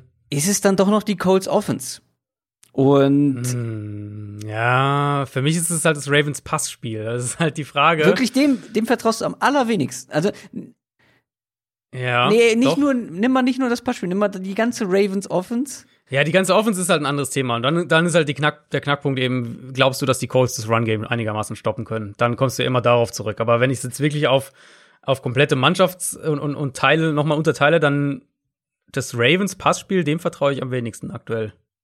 Wobei die Colts halt da auch, also ihre Stärken eher gegen den Run haben als gegen den Pass. Also es wird so oder so sehr spannend. Ich mhm. bin sehr gespannt auf Rivers gegen diese Defense, ähm, weil ich glaube, das ist, oder das haben wir schon häufiger gesehen, es ist halt eine Defense, die auch einen Quarterback zu Zähler Fehlern zwingen kann. Auf der anderen Seite mhm. darf Lamar nicht solche Fehler machen wie gegen die Steelers, weil sonst reicht das Run-Game einfach nicht. Es ist ein Gradmesser für beide, für beide Teams. Wenn die Ravens ja, das ja. verlieren, mache ich mir wirklich ein bisschen Sorgen, ähm, was den weiteren Ausgang der Saison angeht. Und auf der anderen Seite, wenn die Colts das gewinnen, dann gehören die auf jeden Fall in die Top Ten der Liga. Und ähm, ja, gerade aus Defense-Sicht. Ich meine, ich äh, kritisiere die Colts Defense ja, ne, oder was heißt kritisieren? Das ist ja eine gute Defense, aber ich mache das ja nicht zum Spaß, um die Colts-Fans zu ärgern. ähm, aber wenn sie hier richtig gut spielen und gut standhalten, dann ist das, wie gesagt, ein mhm. Statement. Kommen wir zu den Chiefs und den Panthers. Die Chiefs haben gewonnen gegen die Jets, wie zu erwarten war, sind 7 und 1. Die Panthers stehen 3 und 5, nachdem man gegen die Falcons verloren hat im Thursday Night Game. Ich war, wie gesagt, überrascht, wie hoch du die Panthers in deinem Power Ranking hast. Ähm, vor allem nach so einem Auftritt, den du dann ja auch noch live kommentiert hast, wo die Offense wirklich mhm. nicht gut aussah. Ja. Limitiert aussah und Limitation in der Offense gegen die Chiefs, das ist immer ganz besonders schlecht, weil die darfst du nicht haben, um da irgendwie mitzuhalten. Das ja. haben die Jets natürlich ja. erlebt und auch schon viele andere Teams. Also wie sollen die Panthers das angehen in diesem Matchup? Ist auch für mich echt kein gutes Matchup für die Panthers, nee. muss ich ganz klar sagen. Also in dem Falcons-Spiel, klar, das Wetter war sicher ein Faktor und das hat das Playcalling auch beeinflusst. Davon gehe ich mal aus. Mm, also, dass sie den Ball halt versucht haben, mehr zu laufen, was, wo ich gesagt habe, gerade gegen diese Falcons Defense ist das eigentlich das, was du nicht machen willst, sondern eben, eben werfen und eigentlich ja. genau und eigentlich halt genau das, was auch zu den zu den Panthers ja passt, wie sie eigentlich spielen wollen. Fast noch auffällig, auffälliger fand ich aber eben, wie sehr Teddy Bridgewater dann halt doch zu kämpfen hatte. Eben gerade dieses Underneath Passing Game, was die Offense ja eigentlich so ausmacht, das hat gar nicht geklappt. Da waren sie auch super inkonstant und dann hat man halt doch auch wieder gesehen, wenn das nicht funktioniert, dann sind sie eben sehr beschränkt in den Alternativen. Da gibt's nicht viele andere Optionen, wie sie Offens kreieren können. Und die Chiefs Defense, ich sag's ja echt schon seit ein paar Wochen, das ist eine mhm. Top 10 Defense. Die Secondary, die wird nicht mehr nur noch von den Safeties getragen, sondern die Cornerbacks mhm. sind echt stabiler mit, mit Breland jetzt noch zurück und, ähm, und, und Jarius Sneed trainiert jetzt auch wieder. Also die werden auch noch besser individuell. Chris Jones ist Woche für Woche einfach einer der dominantesten Pass-Rusher in der NFL und sie spielen es halt auch aggressiv, also blitzen viel, variieren ihre Coverages, versuchen Quarterbacks auch so ein bisschen reinzulegen. Zwei Punkte, wo ich sage, da können die Panthers ansetzen. Generell für das ganze Matchup, finde ich, ähm, sind in, in, in dem Matchup Panthers Offense gegen, gegen Chiefs Defense ist einmal die Underneath Coverage, insbesondere die Linebacker, das wäre so mein erster, generell mein erster Ansatz gegen Kansas City und das sollte Carolina ja eigentlich entgegenkommen, dass sie da angreifen können. Auch Slot Corner generell fällt gegenüber dem Rest der Secondary bei den Chiefs doch häufiger noch ab. Ähm, das sehe ich als einen Ansatz. Plus eben bei allem Lob für die Chiefs Defense generell laufen kannst du gegen Kansas City nach wie vor. Und ich würde vermuten, dass Carolina genau das auch mit der ja wahrscheinlichen Rückkehr von Christian McCaffrey mhm. auch direkt testen wird. Insofern spannender Testcase so ein bisschen dafür, wie gut Kansas City defensiv gegen so eine Offense das Feld komprimieren kann. Also auch so aus defensiver Gameplan-Sicht. Im Moment vertraue ich eben der Panthers Offense einfach nicht, dass sie alternative Wege findet und ehrlicherweise auch so sehr ich ihn mag, vertraue ich Teddy Bridgewater da nicht, dass da deutlich mehr noch kommt. Also ich glaube, die werden ein bisschen Schaden anrichten können mit dem Underneath Passing, mit dem Run Game. Aber das wird halt nicht reichen, um mitzuhalten. Ich bin sehr gespannt, ähm, was passiert, wenn Christian McCaffrey zurückkommt. Ich glaube, du siehst es ein bisschen anders, aber der wird dieser Offense den ordentlichen Schub geben. Ähm, die haben ja die ersten drei Spiele ohne ihn gewonnen.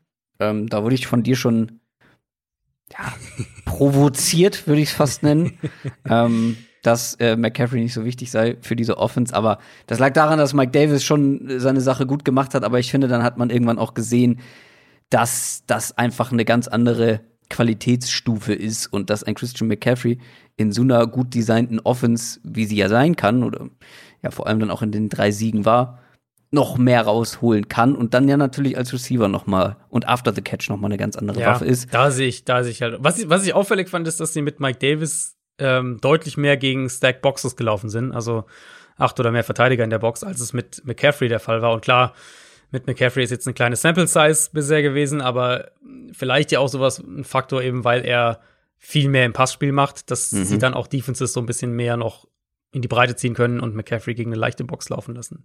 Würde helfen, auf jeden Fall.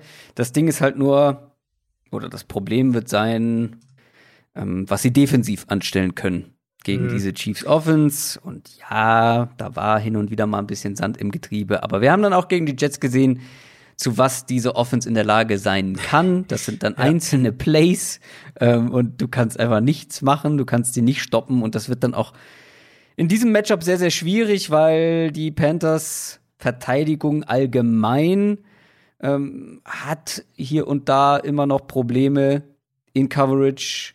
Das war gegen die Falcons auffällig. Da sahen sie eigentlich gegen keinen Receiver so richtig gut aus und Julio Jones sah gegen alle seine mhm. Gegenspieler mhm. gut aus. Gleichzeitig ist auch Linebacker Shaq Thompson einer, der in Coverage anfällig ist dieses Jahr. Ähm, die meisten Yards zugelassen, wurde schon oft attackiert und da kommt halt jetzt auch so ein Travis Kelsey, den du dann erstmal mhm. in Coverage stoppen musst. Also auch da sehr viele nicht gut aussehende Matchups für die Panthers. Ja, ganz genau. Ich hatte das in meinem Power Ranking auch so geschrieben. Also ich finde, es gibt eine starke Top 7 Gruppe, so eine Top 7 Spitzengruppe. Aber die Chiefs sind für mich halt der, der klare Nummer 1 Titelfavorit, weil sie eben jetzt einerseits ein kompletteres Team sind mit der Defense noch, aber ja. weil wir halt von der Offense jetzt doch auch wieder sehen, wenn die eben oder die können eben wirklich auf so ein bisschen auf, auf Knopfdruck den Schalter umlegen und dann auf einmal ja. ähm, explodiert die Offense wieder. Und die Panthers Defense sieht doch, finde ich, jetzt mehr und mehr wie die Unit aus, die sie ja irgendwo auch einfach ist. Eben Defense, die einen krassen Umbruch vollzogen hat und in der noch mehrere wichtige Spieler fehlen. Ähm, Secondary, beziehungsweise die Cornerbacks eben Atlanta wirklich ganz, ganz schwach gewesen. Ich äh, würde vermuten, dass die Chiefs an das anknüpfen wollen, was sie gegen die Jets auch gezeigt haben, den Ball da viel auch werfen. Dante Jackson hat ein richtig äh, mieses Spiel und dass die Chiefs das natürlich ausnutzen können, ist ja klar, äh, wenn du dann auch irgendwie auf Linebacker in Coverage anfällig bist. Also ich sehe vielleicht eine kleine Chance für die Panthers Defense, einmal weil äh, oder wo sie ansetzen können, sagen wir es mal so, weil Rasul Douglas ja wohl zurückkehrt. Das ist der Nummer 1 Corner und das sollte dann auch ein bisschen mehr Stabilität wiedergeben und dann ansonsten mit dem Pass Rush. Der war ja auch gegen Atlanta teilweise da mit, mit Brian Burns, allen voran, aber auch Derek Brown hat sich jetzt da doch deutlich stabilisiert in der Richtung. Klar, die Jets konnten da überhaupt nichts machen, wo wir eigentlich auch gesagt haben, okay, Chiefs O-Line ist so ein bisschen problematischer, als nicht so dominant wie letztes Jahr. Da traue ich Carolina zumindest zu, dass sie ein klein wenig mehr Alarm machen. Aber selbst wenn es halt klappt, dann reden wir immer noch von vielleicht so hier und da mal einem Stop, vielleicht ein, zwei kritische Sacks oder sowas. Und, und Burns traue ich definitiv ein, zwei Big Plays zu, aber mehr würde mich ehrlicherweise dann doch überraschen auf der Seite des Balls. Ja, also, wenn wir es zusammenfassen, die Chiefs Offense zu stark für diese junge Panthers Defense und die Chiefs Defense ja gut genug, beziehungsweise auch zu stark ähm, gegen diese mhm. ja doch etwas limitierte Panthers Offense. Also, das ist eine relativ oder sollte eine relativ eindeutige Geschichte werden. Ja. Hörst du mich eigentlich auch so abgehackt wie ich dich mittlerweile? Äh, ja. Das ist schlecht. Ich würde vorschlagen, wir machen trotzdem erstmal so weiter und mal gucken, ob es besser wird, weil es war eigentlich bisher ganz gut. Ähm, es gab bisher keine Probleme. Jetzt auf einmal. Äh, wir versuchen es noch, ein Matchup lang. Washington gegen die Giants.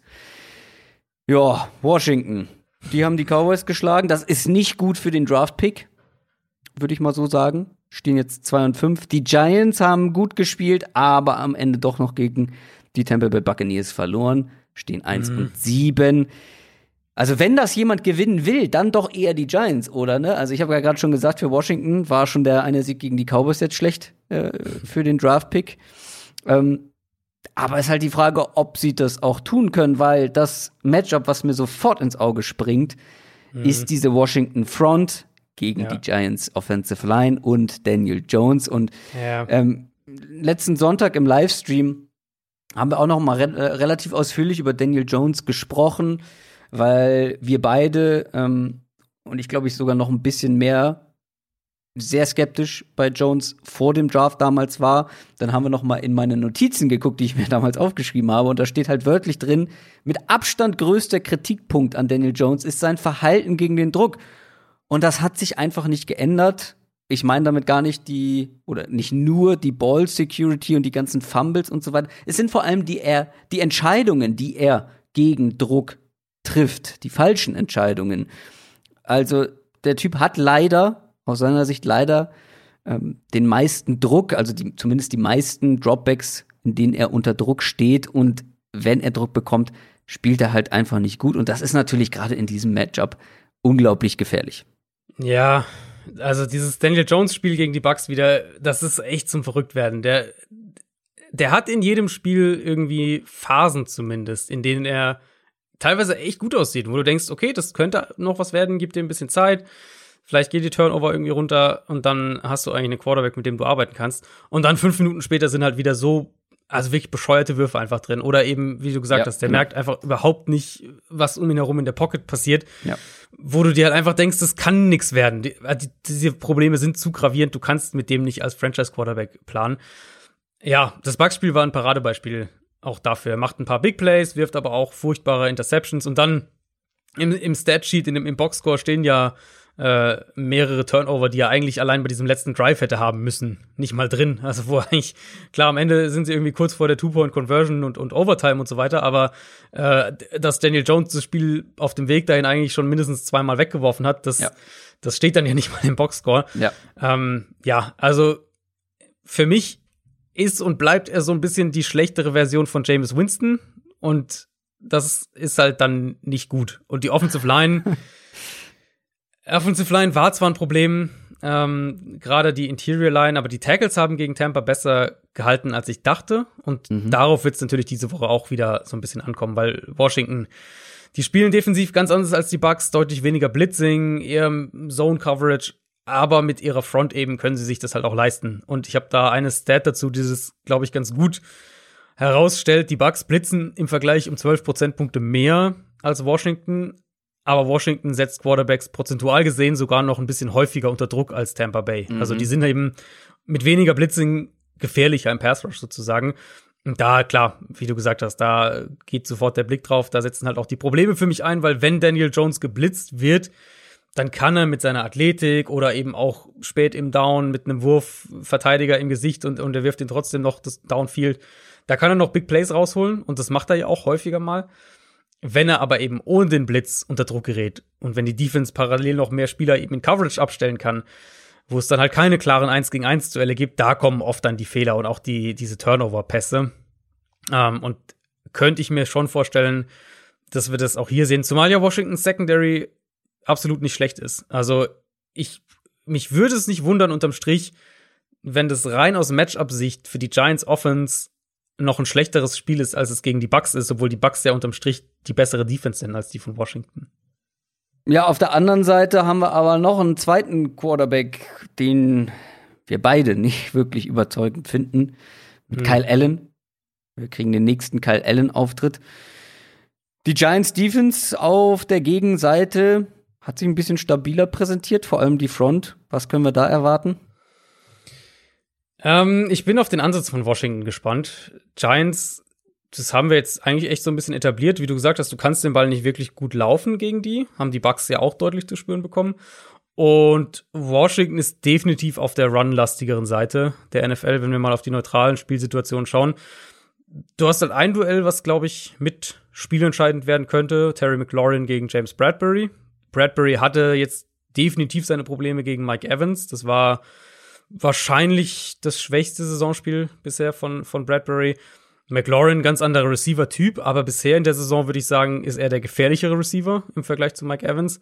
Mhm. Ich glaube, Washington sollte die Mitte der Defense da attackieren. Die Linebacker und auch die Safeties in Coverage. Da haben die Giants neben dem Pass Rush, der halt immer noch fehlt, aber ansonsten haben sie da defensiv die größten Schwachstellen. Und das passt ja eigentlich auch ganz gut zu dem, was Washington sowieso macht. Also die arbeiten ja viel über die Running Backs im Passspiel, auch über Logan Thomas dann als Tight End. Also bei allem, was halt nicht Terry McLaurin ist, läuft es ja eh primär über, über Running Backs, Tight Ends im Passspiel. Und das ist, glaube ich, ein Ansatz, der gegen diese Giants Defense ganz gut funktioniert. Nur darfst halt nicht zu viel laufen gegen sie, nicht den Fehler machen, den die Bucks gemacht haben, weil das können sie verteidigen. Die das Washington Football Team ist Favorit tatsächlich. Finde ich ein bisschen schade. Sonst wäre das auch noch mit in der Verlosung für mich gewesen. Ja, weil sie ja zu Hause spielen, ne? Das ist ja diese klassische ja. Homeline. 3,0, glaube ich, sind doch genau die, der Vorteil, den du als Heimteam kriegst, irgendwie sowas. Ja, schade. Aber ich würde hier auch auf Washington tatsächlich tippen, weil einfach die Matchups ganz gut aussehen. Kommen wir zum späten Sonntagsslot. Da hätten wir zum Beispiel die Chargers und die Raiders. Die Chargers sind 2 und 5 nach einem verschenkten Spiel gegen die Broncos nach einem verschenkten Sieg vor allem. Und die 4 und 3 Raiders haben gegen die Browns gewonnen. Wo ich letztendlich keine Ahnung habe, wie, weil in der Red Zone wurde dieses Spiel so gut wie gar nicht gezeigt. Äh, und ich habe es auch nicht nochmal nachgeguckt, weil das muss sehr langweilig gewesen sein. Es war halt ein brutales Wetterspiel. Ja, ja. Also Regen, Hagel, Schnee, ja. ja. Und vor allem aus dem Nichts, ne? Ja, genau, ja, genau, das fing so ganz plötzlich an. Ähm, was man halt sagen muss, die, die, die Raiders sind besser damit zurechtgekommen, was ich jetzt vor dem Spiel auch nicht unbedingt gedacht hätte. Ich dachte, dass die Browns da laufen ohne Ende. Ja, die Raiders bleiben aber leider, wie ich finde, so ein bisschen up and down. Mhm. Und äh, bei diesem Up and Down nur selten attraktiv. Was erwartest du jetzt gegen die Chargers, vor allem aus offensiver Sicht?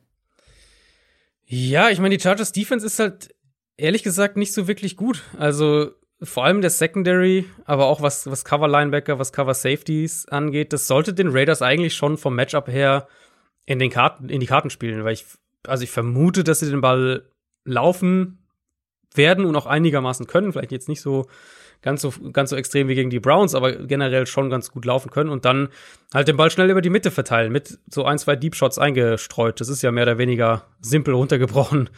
Ähm, ist es ja mehr oder weniger die, die Raiders Offense. Und solange die Chargers eben nicht mit dem, mit dem Pass Rush das Spiel auf der Seite komplett übernehmen, werden die, glaube ich, da dann auch wieder defensiv irgendwann Probleme bekommen. Ob das dann halt äh, wieder per Aufholjagd äh, der Fall ist oder, oder ob es irgendwie ob die Raiders das Spiel von Anfang an mehr an sich reißen. Aber ich, also die Raiders sind halt das prototypische Team für mich, das so ein Spiel entweder eng halten kann oder oder konstant halt punkten kann, weil sie den Ball dann ganz gut laufen und dann, äh, dann, dann legt Derek Carr ein paar längere Drives hin und auf einmal äh, hast du irgendwie, Raiders haben bei vier aufeinanderfolgenden Drives irgendwie gepunktet und die Chargers halt zweimal nicht und auf einmal ist das Spiel entweder gekippt oder, oder eben aus der Hand ge geglitten. Also das Szenario sehe ich hier schon in dem, in dem Matchup. Auf der anderen Seite Justin Herbert, wir haben ihn letzte Woche gelobt. Das Problem ist, du kannst zumindest als Justin Herbert momentan noch so gut spielen, wenn der Rest des Teams nicht mitmacht und das dann noch aus der Hand gibt. Ähm, ja, die Raiders Defense ist halt nicht gut. Ne? Also wenn man mhm. Pro Football Focus fragt, ist das sogar die schlechteste Defense der Liga. Ich weiß nicht, ob ich da mitgehen würde. ähm, aber was man vor allem sagen kann, ist, dass sie die anfällige Chargers O-Line nicht ausnutzen können wird ohne Pass Rush. Ja. Weil der ist wirklich schwach bei den Raiders. Und ja. ich glaube, gerade deshalb wird, wird Justin Herbert auch wieder einen ganz guten Auftritt haben können. Vermutlich schon. Also diese Chargers-Thematik, finde ich, ist halt einfach so eklatant, dass man es, glaube ich, auch mal so ein bisschen irgendwie sportlich kurz beleuchten muss. Also die Führung, die die Chargers in den letzten vier Spielen hergegeben haben im Laufe einer Partie, also jeweils pro Spiel dann waren 17 Punkte, 17 Punkte, 16 Punkte und 21 Punkte haben sie hergegeben. und drei von den vier haben sie halt auch verloren, nur das 16 Punkte Comeback von den Jaguars, das haben sie Selbsthilfegruppe mit den Falcons, dem Ja, tatsächlich. Ähm, also das gab es auch noch nie in der Geschichte der NFL, dass ein Team in vier aufeinanderfolgenden Spielen je mindestens eine 16-Punkte-Führung hergegeben hat. Und da müssen wir irgendwann auch, glaube ich, über so Sachen wie wo ich ja eigentlich nicht so gerne drüber rede, Mentalität und sowas, weil ich einfach schwer zu, zu greifen hm. und schwer zu analysieren finde. Aber da müssen wir noch mal eine Bonusfolge. Ich glaube auch, ja. über Mentalität und Momentum genau. Äh, machen. Wir müssen mal einen Mentalitätsexperten einladen. Ähm, ja, aber es ist natürlich ein Faktor irgendwo. Und, und bei den Chargers ist es eben ganz klar in, in dieser Richtung ein Problem.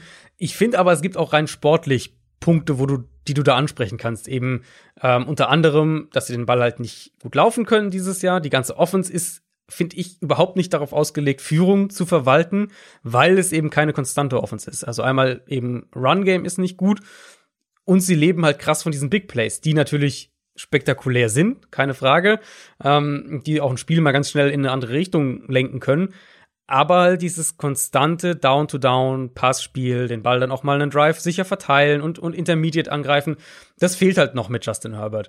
Und das macht es natürlich irgendwo in Kombination mit einer wackeligen Defense leichter, in Anführungszeichen, eine Führung aufzugeben, einfach weil es bei den Chargers eben immer vorkommen kann, dass die mal drei kurze Drives nacheinander haben und plötzlich kann der Gegner wieder einen Fuß in die Tür bekommen. Und wie gesagt, das könnte in dem in dem Spiel, glaube ich, auch ein Thema werden. Von dem Matchup hier, um das noch abzuschließen, die Raiders Defense, ja, also da sollten die Chargers auf jeden Fall auch wieder vertikal attackieren können. Gerade auch mit, wenn Lamarcus Joyner wieder viel im Slot spielt gegen Keenan Allen, das könnte relativ hässlich werden. Und auch Mike Williams, vor allem irgendwie gegen Nevin Lawson, so auf der rechten Seite der Defense, da, ähm, da haben die Chargers schon auch massive Mismatches für sich. Ich schreibe ja immer, während wir die Aufnahme machen, mögliche Begriffe auf, die fallen für einen Folgentitel. Mhm. Ich habe gerade Mentalitätsexperten aufgeschrieben. da ist das Wort Sex drin. Das kann nur gut für SEO und sämtliche Algorithmen sein. Wir müssen das diesmal nehmen. Nachdem ja, wir letztes Mal oder vorletztes Mal nicht äh, Shanahans feuchte Träume genommen ja, haben und dafür heftig kritisiert wurden, ja, zu Recht. Absolut, absolut, ja. Sexperten ist da sogar drin, das Wort. Also. wenn, wenn damit nicht wir gemeint sein können, also, also dann weiß absolut. ich. Dann weiß ich auch nicht.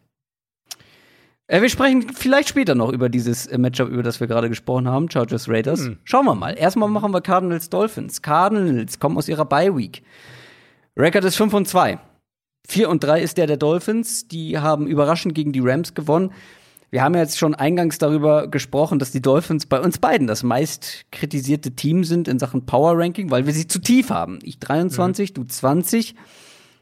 Und ich kann auch die Argumente verstehen, wie ich schon gesagt habe. Ne? Man hat gegen die 49ers gewonnen, man, man mhm. hat gegen die Rams gewonnen.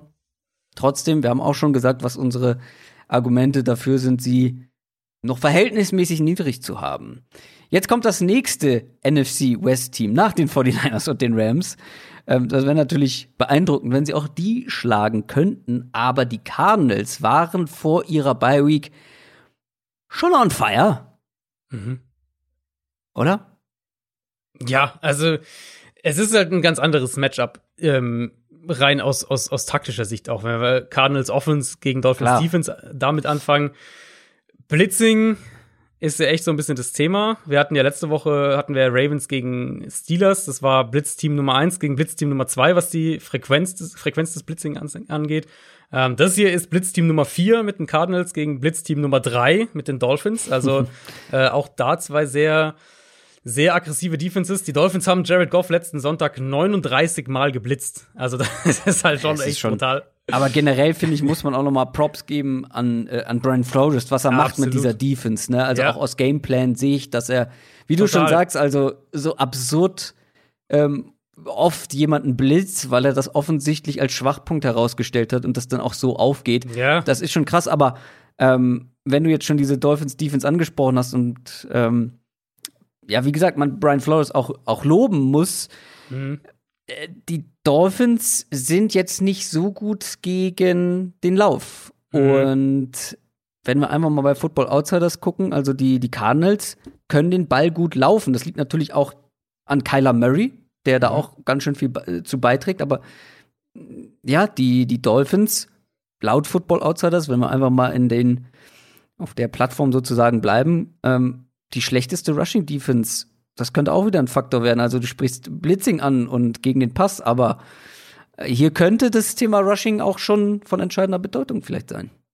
Ja, ich sehe so ein bisschen drei, drei Probleme, drei mögliche Probleme für die Dolphins Defense in dem Matchup. Also einmal, wenn wir das Blitzing-Thema rund machen, Kyler Murray attackierst du in meinen Augen nach wie vor am besten mit einem Foreman Rush und eher vielen Leuten in Coverage, um ihn zu würfen, zu zwingen, die er vielleicht nicht unbedingt nehmen will. Ähm, das ist halt gar nicht die Spielweise der Dolphins und das können mhm. sie auch nicht sonderlich gut, weil sie eben nicht die, also da würden sie im Pass Rush, glaube ich, relativ schnell an, an Grenzen stoßen. Wenn sie dann bei ihrem aggressiven Stil bleiben, dann müssen die Blitz halt echt schon sitzen. Ansonsten läufst du auch gerade mit den Scrambles natürlich gegen Murray äh, Gefahr, Big Plays zuzulassen. Ähm, der zweite Punkt, individuelles Matchup. Wie gewillt sind sie, einen ihrer, ihrer, ihrer starken Outside Corner äh, mit DeAndre Hopkins in den Slot zu schicken? Das machen die Dolphins nicht so gerne und nicht, nicht so regelmäßig. Und sie haben ja eigentlich auch einen, einen Slot-Corner, aber in dem Matchup könnte ich mir vorstellen, dass sie das vielleicht häufiger machen. Und das wäre dann natürlich auch äh, so, so, so ein kritisches 1 gegen 1 Matchup. Und dann eben Run-Defense, du hast gesagt. Arizona hat jetzt auch vor der Bye-Week mehr und mehr so die offensive Identität gefunden, war mein Eindruck, als ein Team, das den Ball sehr gut läuft, den Quarterback auch in designte Runs mit einbindet und dann halt Deep Shots im Passspiel nimmt. Und ich glaube, das ist auch die, die Identität, die den Qualitäten in dem Team am, äh, am, am ehesten gerecht wird. Ich glaube generell an Flores und auch an, an seine defensive Entwicklung. Und ich finde es auf jeden Fall krass, wie sichtbar die Handschrift von ihm ist. Und letztlich ja auch die Identität von der Defense ist, die wir so in der Offseason ein bisschen vermutet haben. Eben klar über die Coverage definiert, alles baut darauf auf und dann äh, bist du aggressiv und, und, und vielseitig in deinen Pass-Rush-Paketen, aber halt rein strukturell ist das jetzt eine komplett andere Aufgabe als die Teams, die sie zuletzt mit ihrer Defense vor gro große Probleme gestellt haben. Also äh, war ja so. Also sie haben ja gegen, ob es jetzt gegen die Rams, gegen die Niners war, aber auch schon davor in einigen Spielen, haben sie ja defensiv echt Teams Probleme bereitet. Arizona ist halt schon, finde ich, aus offensiver Sicht so ein bisschen ein einzigartiges Team in der NFL im Vergleich. Und da wird es natürlich super spannend sein zu sehen, wie sie das, äh, wie sie, wie sie das auch aus, aus Gameplan-Sicht angehen wollen. Ja, und auf der anderen Seite, ähm, auch das haben wir ja schon angesprochen, dass wir jetzt halt einen neuen Quarterback bei den Dolphins haben und das dann nicht mhm. mehr ganz so vergleichen können mit den Wochen zuvor. Genau. Äh, Tua hatte jetzt ein sehr unscheinbares Debüt, würde ich es mal nennen. Ähm, ja, du, du kannst quasi nichts daraus mitnehmen. Also, genau das, also ich würde mal so sagen, man hat schon Rookie-Quarterbacks mit einem schlechteren Debüt gesehen. Ja. Aber auch einem besseren. Also das war mhm. irgendwie so nicht Fisch, nicht Fleisch. Also da bin ich halt sehr gespannt, was wir da bekommen. Und die Cardinals Defense ist halt so eine, da weißt du auch nicht so richtig, was du bekommst. Ne? Also mhm. wir hatten jetzt schon, schon gute Auftritte, ähm, aber auch schon einige wo wir überhaupt nicht nachvollziehen konnten, was die da gemacht haben. Ähm, ich finde generell dieses ganze Matchup zwischen Dolphins Offense und Cardinals Defense ist eine große Wildcard. Ja, ja, würde ich, also schon irgendwo. Allein eben Dolphins Offense, eben, ich habe es ja ganz am Anfang gesagt, Total, Dolphins ja. Offense für mich eine der der größten Wildcards, wenn nicht die größte in der ganzen NFL im Moment. Da kannst du ja kaum was vorhersagen.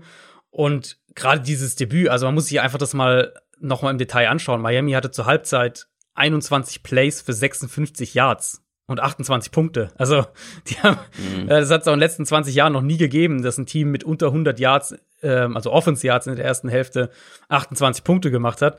Ähm, die Rams haben den Ball lange eigentlich ganz gut bewegt, haben auch First Downs kreiert, aber die Dolphins hatten halt die Big Plays in der Defense und im Special Team. Und ich würde natürlich dann auch vermuten, dass sie offensiv auch bewusst nicht ansatzweise alles gezeigt haben, dass sie Tour so ein bisschen mehr noch ähm, dann, dann geschützt haben sozusagen. Hatte direkt am Anfang diesen Strip-Sack durch Aaron Donald, hatte auch ein, zwei nicht so gute Würfe, hätte noch eine Interception haben können, wo er ähm, einen Ball Richtung Sideline auf Mike Gesicki schlecht platziert. Aber an sich war es halt eine sehr, ich fand es war eine sehr vanilla äh, Offense, viel Slants, Run-Pass-Options und, ich und glaub, im Endeffekt. Du musst, ich glaube, du musst in einem Satz kurz vielleicht ähm, den Leuten erklären, was ja. eine Vanilla Offense ähm, ist. Also, eben, also im Prinzip halt einfach sehr simpel, also nichts Komplexes, alles sehr einfach gehalten. Das, was wir häufig auch in Preseason sehen von Teams. Wie ein ähm, Vanilleeis. Richtig, ja, ganz genau. Langweilig halt das Eis. Ja, aber nicht schlecht. Es kann auch, oh. es kann auch, äh, also wenn ich mir es aussuchen müsste, ähm, ob man jetzt irgendwie sowas ganz Verrücktes, ganz Fancyes nehmen will oder eine Vanillekugel, ah. dann tut es auch manchmal schon die Vanillekugel. Also ich würde, glaube ich, fast nie eine Vanillekugel nehmen, es sei denn, also allein wenn du die Wahl hast zwischen Schoko und Vanille, würde ich immer Schoko nehmen. Ja, aber das ist ja beides äh, langweilig. Also das ist ja beides nichts Besonderes. Ja, das stimmt. Ähm, wie kommen wir da jetzt zurück? Äh, also auf jeden Fall hat Tua den Ball nur 22 Mal geworfen und da waren halt ein, zwei gute Plays und ein paar nicht so gute Plays dabei. Und wie gesagt, da würde ich gar nicht so viel mit rausnehmen, außer halt, dass die Offense definitiv schlechter aussah als mit Fitzpatrick, aber auch das konnte man für das erste Spiel erwarten. Ähm, Arizona hat defensiv natürlich nicht diese individuellen Superstars wie jetzt die Rams, Aaron Donald und, und, und Jalen Ramsey. Mhm. Wobei Ramsey auch in dem Spiel, glaube ich, relativ früh sogar raus musste. Aber als Team können die Cardinals prozentual gesehen gegnerische Quarterbacks sogar ein klein wenig häufiger unter Druck setzen als die Rams. Und da sind es halt zwei Punkte. Zum einen, sie verteilen es inzwischen deutlich besser mit Corey Peters und Jordan Phillips. Hassan Reddick spielt seine mit Abstand bisher beste NFL-Saison. Jetzt kommt Marcus Golden noch dazu, den sie per Trade von den Giants geholt haben. Der wird jetzt diese Woche auch zum ersten Mal spielen dürfen. Ähm, dürfte auch direkt Spielzeit bekommen, weil auch die Cardinals hatten ja zwei Corona-Fälle, darunter Devon Kennard, der dementsprechend nicht spielen wird, genau wie Byron Murphy, der Slot-Corner, die werden beide nicht spielen diese Woche. Ähm, und der andere Punkt ist eben, die Cardinals blitzen inzwischen wieder deutlich mehr. Sind jetzt eben, wie gesagt, auch Top 4 wieder in, in Blitz-Percentage und das war jetzt gegen Dallas und vor allem dann auch gegen Arizona zu sehen, dass sie halt auch da kreative Ansätze finden, die dann auch ganz gut funktioniert haben. Ähm, Murphy wird auf jeden Fall fehlen im Slot, der spielt eine gute Saison bisher, aber Devante Parker als Matchup sollte eigentlich Patrick Peterson einigermaßen liegen. Und dann würde ich eben vermuten, dass sie, dass die Tour halt auch mit dem, äh, mit dem, mit dem Blitzing und mit verschiedenen Pass Rush Designs direkt mal so ein bisschen testen werden. Das wäre so mein, meine Vermutung. Miami ohne Miles Gaskin haben wir ja schon auch gesagt in den mhm. News. Insofern der Faktor fällt auch so ein bisschen weg. Ja, also wir werden, glaube ich, nach dem Spiel auf jeden Fall deutlich mehr über Tour sagen können als nach diesem ersten Spiel. Ja, ja, bin ich mir gar nicht so sicher. Könnte sein, aber. Ich glaube halt, dass er eine größere Rolle automatisch einnehmen will, weil so ein Spiel wie gegen die Rams hast du halt einnehmen muss wahrscheinlich. Mal. Genau. Weil zum einen, wie gesagt, so ein ja irgendwie Return Touchdown und so kannst du dich nicht drauf verlassen. Zum anderen glaube ich auch, dass die Cardinals Offense weniger Fehler machen wird als jetzt ein Jared Goff letztes Mal. Und um da mitgehen mhm. zu können, hast du schon vollkommen recht, musst du mehr von Tour bekommen. Grundsätzlich.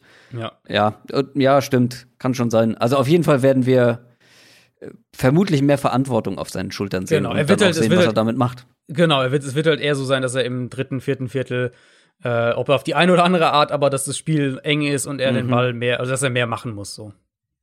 Was wir ab dieser Woche neu haben, wir haben es letzte Woche angekündigt, ist eine Speedround, ein Schnelldurchlauf der Spiele, wo wir sagen, okay, die sind jetzt für die Allgemeinheit nicht mehr ganz so interessant, weil entweder werden sie voraussichtlich sehr einseitig sein weil ein sehr gutes Team gegen ein eher schlechtes Team spielt, oder es sind halt zwei Teams, die eigentlich nichts mehr mit den Playoffs zu tun haben werden dieses Jahr.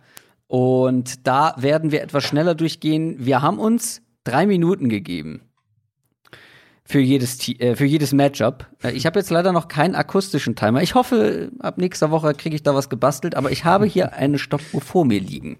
Mhm. Nennt sich iPhone.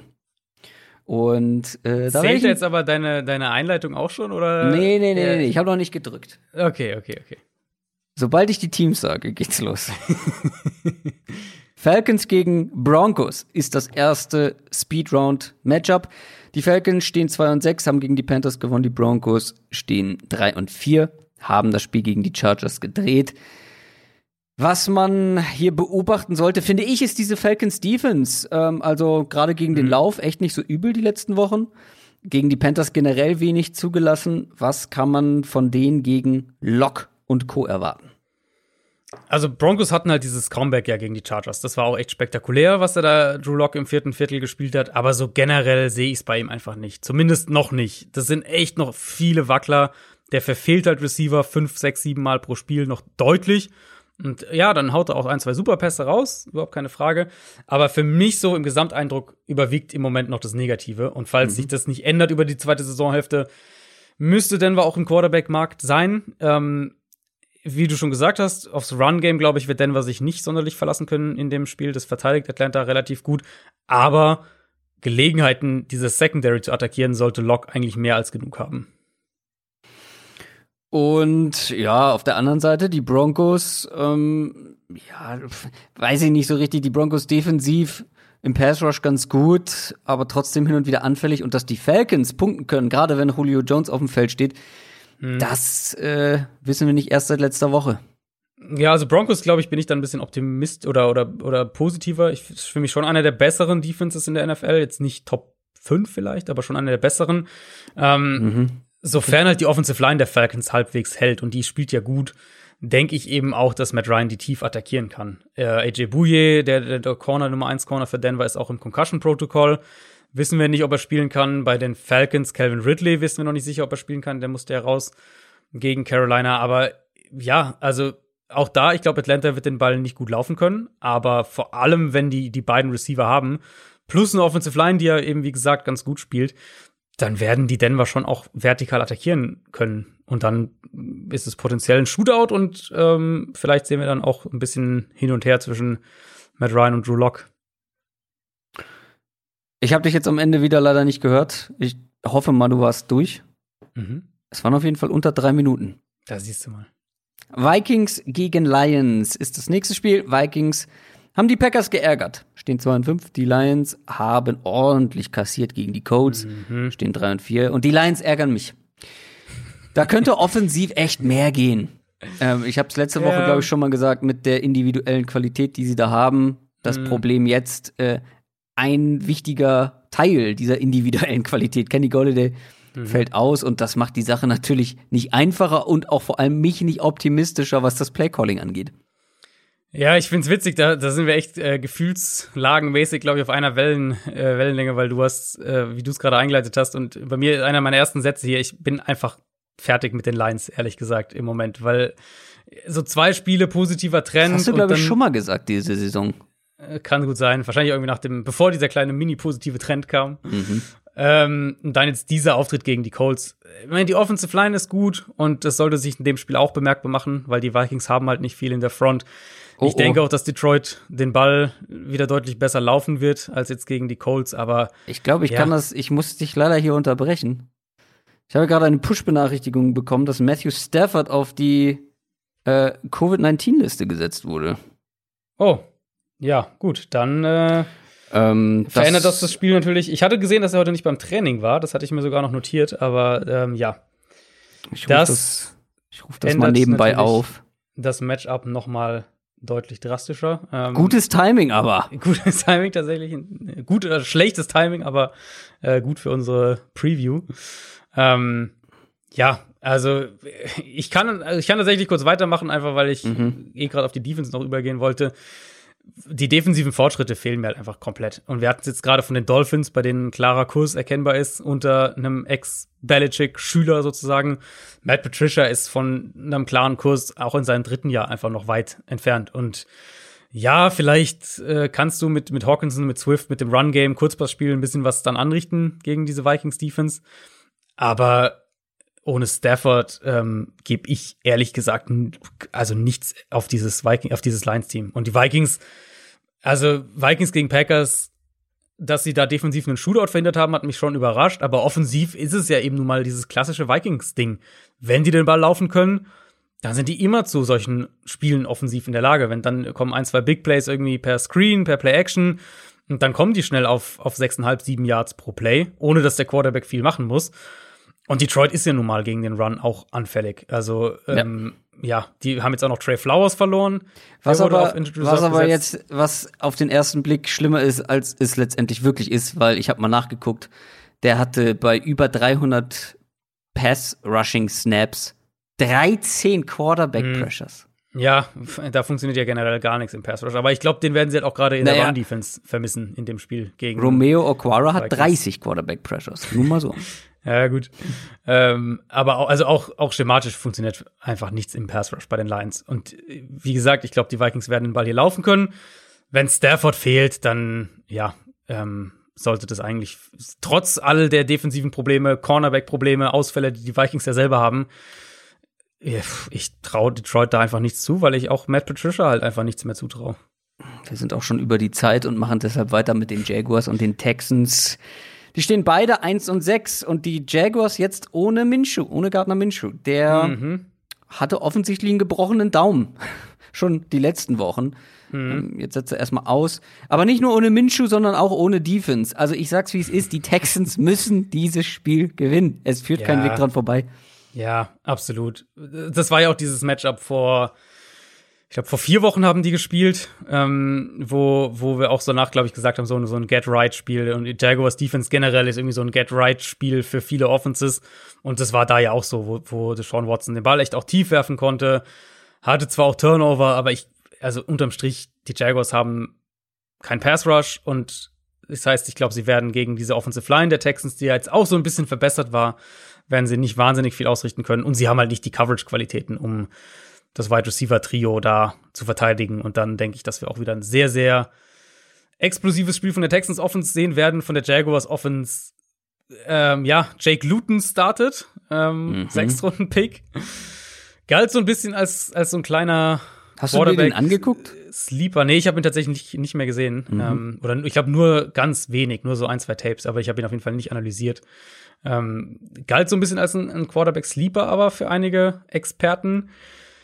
War aber auf jeden Fall einer, das weiß ich noch, der im College ziemliche Probleme mit, mit Pressure hatte. Und mhm. ich würde mal davon ausgehen, dass die Texans das Spiel generell sehr aggressiv angehen, auch um sich nicht äh, im Run-Game schlagen zu lassen und dann halt versuchen, den, den unerfahrenen Quarterback in lange Downs zu bringen. Ja, unterm, also ich finde, es wirkt alles in Jacksonville jetzt doch so, als gehen wir auf die, auf den Top 3 Pick und den, den Umbruch neuer Head Coach, neuer GM und so, als, als läuft es darauf hinaus. Die Cowboys spielen gegen die Steelers. Das ist ein bisschen traurig oder es stimmt mich traurig, weil vor der Saison hätte ich gesagt, oh wow, das könnte ein richtig, richtig ja. gutes Spiel werden, ein richtiges Topspiel. Mhm. Das ist tatsächlich auch noch eins aus dem späten Sonntagsslot. Ja, ähm, ja. Die Steelers sind das einzige ungeschlagene Team mit 7 und 0 und die Cowboys stehen 2 und 6. Es, es gibt eine, eine Storyline, ein Matchup. Ich glaube, das wird jeder zuerst nennen, wenn man ihn fragt. Mhm. Ähm, und das ist die Steelers Front gegen die nicht mehr vorhandene Cowboys Offensive Line und dann, ich glaube ja wieder Andy Dalton, ne? Der könnte. Der nein, sollte, nein, nein, Andy Dalton äh, ist auch auf der Covid-19-Liste inzwischen. Oh, ähm, der wird nicht verpasst. spielen. Und aber auch Ben DiNucci wird nicht spielen. Das Hä? haben sie auch schon entschieden, weil der, weil den, den, das hat ihn offenbar gereicht gegen die Eagles, was der da gespielt hat. Nein, das äh, ist so. Wir werden entweder Garrett Gilbert sehen oder Cooper Rush. Einen von den beiden. Ähm, wow.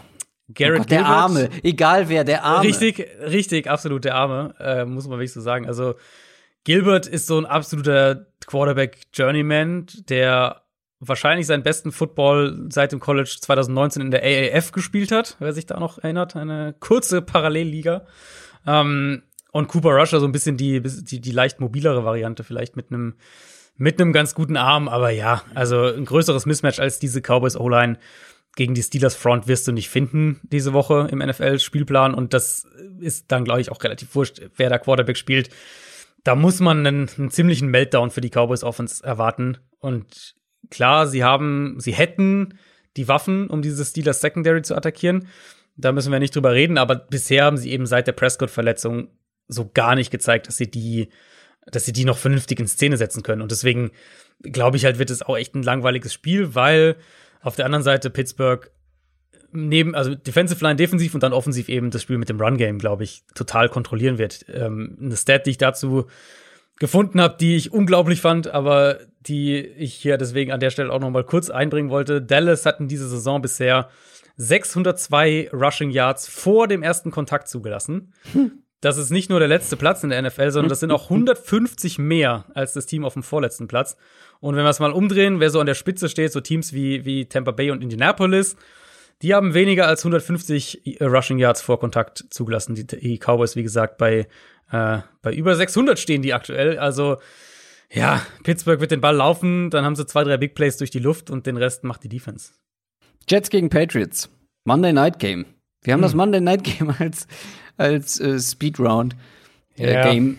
Äh, ja. Es liegt halt daran, dass es halt echt wirklich sehr uninteressant ist. Auch wenn es ein Division-Prestige-Duell ist. Die Jets sind ohne Sieg, 0 und 8, die Patriots, vier mhm. Niederlagen in Folge, 2 und 5. Ähm, das ist ein Spiel, wo es vor allem um die Ehre für New England geht, wie ich finde. ähm, die Jets haben in den letzten Spielen hier und da mal ein paar Nadelstiche setzen können.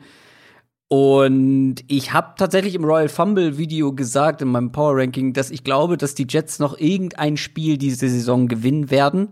Mhm. Äh, ich wurde dann mehrfach gefragt, welches denn? Ich glaube, es gegen die Patriots, aber nicht diese Woche, sondern in Woche hm. 17. Ja, genau, das ist tatsächlich, also vielleicht auch diese Woche, aber generell ist das genau auch mein nee, Gedankengang. diese Woche nicht, nein. Also das Ding ist halt, wenn sie eine Chance haben, dann gegen ein Team, das keine gute Passing Offense hat, das offensiv über den Run kommen muss und aber Du willst dich doch nur wieder in den Jets Tipp reden. Nein. Ja, nee, nee, nee, ja, nee. Ah. nee. Ich, ich habe kurz drüber nachgedacht tatsächlich, ah. aber nee. Ähm, er lernt auch nicht aus seinen Fehlern. ähm, Jetzt gewinnen sie, pass auf. Ja, wahrscheinlich. Ja. Naja, also ich meine ganz ehrlich, vom Matchup her ist es für die Jets mit das Beste, zumindest auf dem Platz, was sie wahrscheinlich kriegen werden, weil die Patriots halt müssen über den Run kommen offensiv und sie sind defensiv anfällig für den Run. Sie haben keine Waffen im Passspiel, kein Julian Edelman. Ein Keel Harry könnte zurückkommen, aber ja, wow. was, was bringt es wirklich? Ähm, das ist in puncto Pass-Catching-Optionen ist es wirklich die harmloseste Offense der NFL. Willst du etwa sagen, sie hätten vielleicht einen draften können in einer historischen Wide Receiver Draft-Klasse? Das wäre vielleicht nicht ganz so schlecht gewesen. Äh, hm. Und den Run stoppen können die Jets. Also da sind sie sogar so ein Borderline Top 10 Team, würde ich sagen, was die Run Defense angeht. Also die Patriots werden sicher nicht mit einer Führung davonrennen in dem Spiel. Das glaube ich zumindest nicht. Und falls es eng bleibt, wer weiß. Ähm, dann ja. ist es kein völlig verrücktes Szenario, glaube ich, weil die Jets haben in dem Spiel halt tatsächlich die besseren äh, offensiven Skill-Player. Denzel Mims sah jetzt ganz gut aus, Brashard Perryman könnte zurückkommen, Jameson Crowder hat eine Chance zu spielen. Also, wenn das irgendwie so ein 13-10 wird, dann wird es mich jetzt auch nicht komplett schocken, ehrlich gesagt. Ja, ich habe ich hab ja gesagt, es ist gegen die Patriots, aber ich habe mir gedacht, die haben jetzt viermal in Folge verloren. Jetzt mhm. gegen die Jets zu verlieren. Ich kann es mir irgendwie nicht ja. vorstellen. Dafür sind, ja. weiß ich nicht, äh, ist, ist, ist ein totales Nonsensargument, aber dafür sind einfach die Beteiligten bei den Patriots zu kompetitiv. Hm. Soll nicht heißen, dass die es bei den Jets nicht sind, vielleicht, aber weißt du, was ich meine? Also, ja, ja, Bill Belichick, der wird ja. alles dafür geben, nicht gegen die Jets zu verlieren und Cam Newton ja auch. Und nee. Ja, es kann sein, ähm, die Patriots sind mit sieben Punkten Favorit. Ähm, auswärts noch dazu? Auswärts, das halte ich ein bisschen für zu krass zu doll. Patriots haben dieses Jahr noch kein Auswärtsspiel gewonnen, nur mal so mhm. am Rande. Oh, vielleicht bekommen wir hier eine Überraschung. Apropos Überraschungen. All or nothing. Der Tipp der Woche. Gucken wir mal kurz. Jetzt, äh, die jetzt fast reingeredet in den, in den Tipp. Du wolltest, du wolltest in den, in den Drop reden, oder was? Nee, ich, nee ich meine, habe ich dich jetzt fast in den Tipp, in den Jets-Tipp reingeredet? Ja, nee, Woche 17. Ah. Glaubt mir, Woche 17 schlagen die Jets die Patriots. Hm. Tipp der Woche. Äh, kurzer Rückblick auf letzte Woche. Ich habe getroffen. Ähm, das gefällt mir sehr gut. Ja, die Steelers gegen die Ravens. Ich bin ah, ganz froh, ja, okay, dass du meinen Nummer 1 Tipp genommen hast mit den Lions ja. gegen die Colts, weil das war nichts. Ja, das war tatsächlich nichts. Und Dominik hatte die Patriots. Und das war auch, auch nichts. nichts ne. Steht jetzt fünf Siege für mich, oder was heißt Siege? Fünf richtige Tipps für mich, drei für Dominik, zwei für dich. Hm. Ähm, jetzt kommen wir zu dieser Woche. Lass uns mal mit Dominik anfangen. Äh, du hast vorhin, glaube ich, schon so ein bisschen vermutet oder äh, zumindest oder unbewusst darauf hingeteasert, äh, dass wir auf das Spiel nochmal kommen. Dominik nimmt die Saints gegen Tampa Bay. Die mhm. Saints Underdog mhm. mit fünfeinhalb Punkten, was ich auch ein okay. bisschen viel finde, ist für mich ein sehr enges Spiel. Aber ähm, ja, Saints sind bei den Buchmachern zumindest aktuell noch ziemlich klare Außenseiter. Und er nimmt die Saints. Ja, ich hatte zwei zur Auswahl und hätte auch die Saints wahrscheinlich genommen, wenn keiner das von euch genommen hätte. Mhm. Äh, dann gehe ich zu meinem Alternativ-Tipp mhm. und das sind die Raiders gegen die Chargers. Ja, den finde ich auch gut, ehrlich gesagt. Also habe ich mit beiden auch, mit beider, beide auch überlegt. Ähm, du kannst auch äh, den gleichen nehmen. Ja. Ich meine, äh, irgendwie, also irgendwie musst du ja auch mal auf, auf Punkte kommen. Ja, gut, aber ich hole ja nicht auf, wenn ich das gleiche tippe wie ihr. Äh, ist ja bestenfalls, ist ja bestenfalls Stillstand.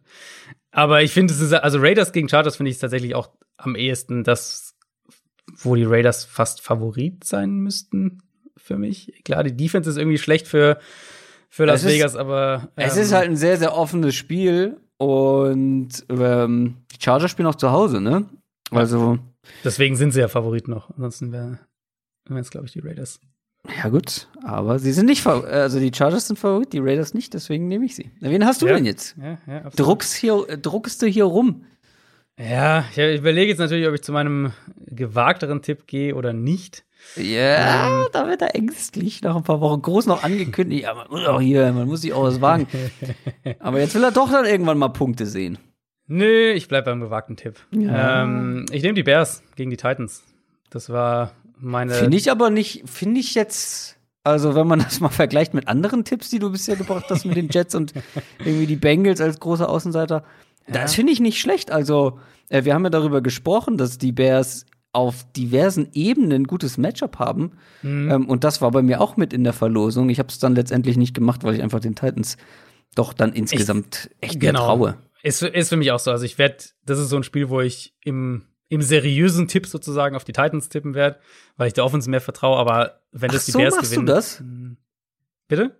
So machst du das, weil ich tippe tatsächlich ähm, dann auch im Tippspiel eigentlich auf das Team, was ich bei All or Nothing ja, getippt habe. Ich, ich mache dann ich gerne noch mal so Risikowetten. Also ich will nicht sagen, dass ich Sportwetten betreibe, aber ähm, vielleicht der ein oder andere Euro wird dann noch mal auf so einen großen Außenseiter Ja gut, aber ich gehe hier bei, bei, unseren, bei unserem Segment gehe ich ja dann doch häufiger mal auf größere Risiken. Und wenn ich einfach nur mhm. straight up den Sieger tippe, ohne Quoten und, und ohne äh, Buchmacher-Favorit, dann dann sieht es dann doch oft nochmal anders aus. Aber tippst du dann nicht fast immer den Favoriten?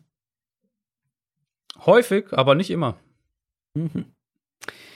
Gut, das soll's dann für diese Woche gewesen sein mit unserer Preview auf Woche Nummer 9.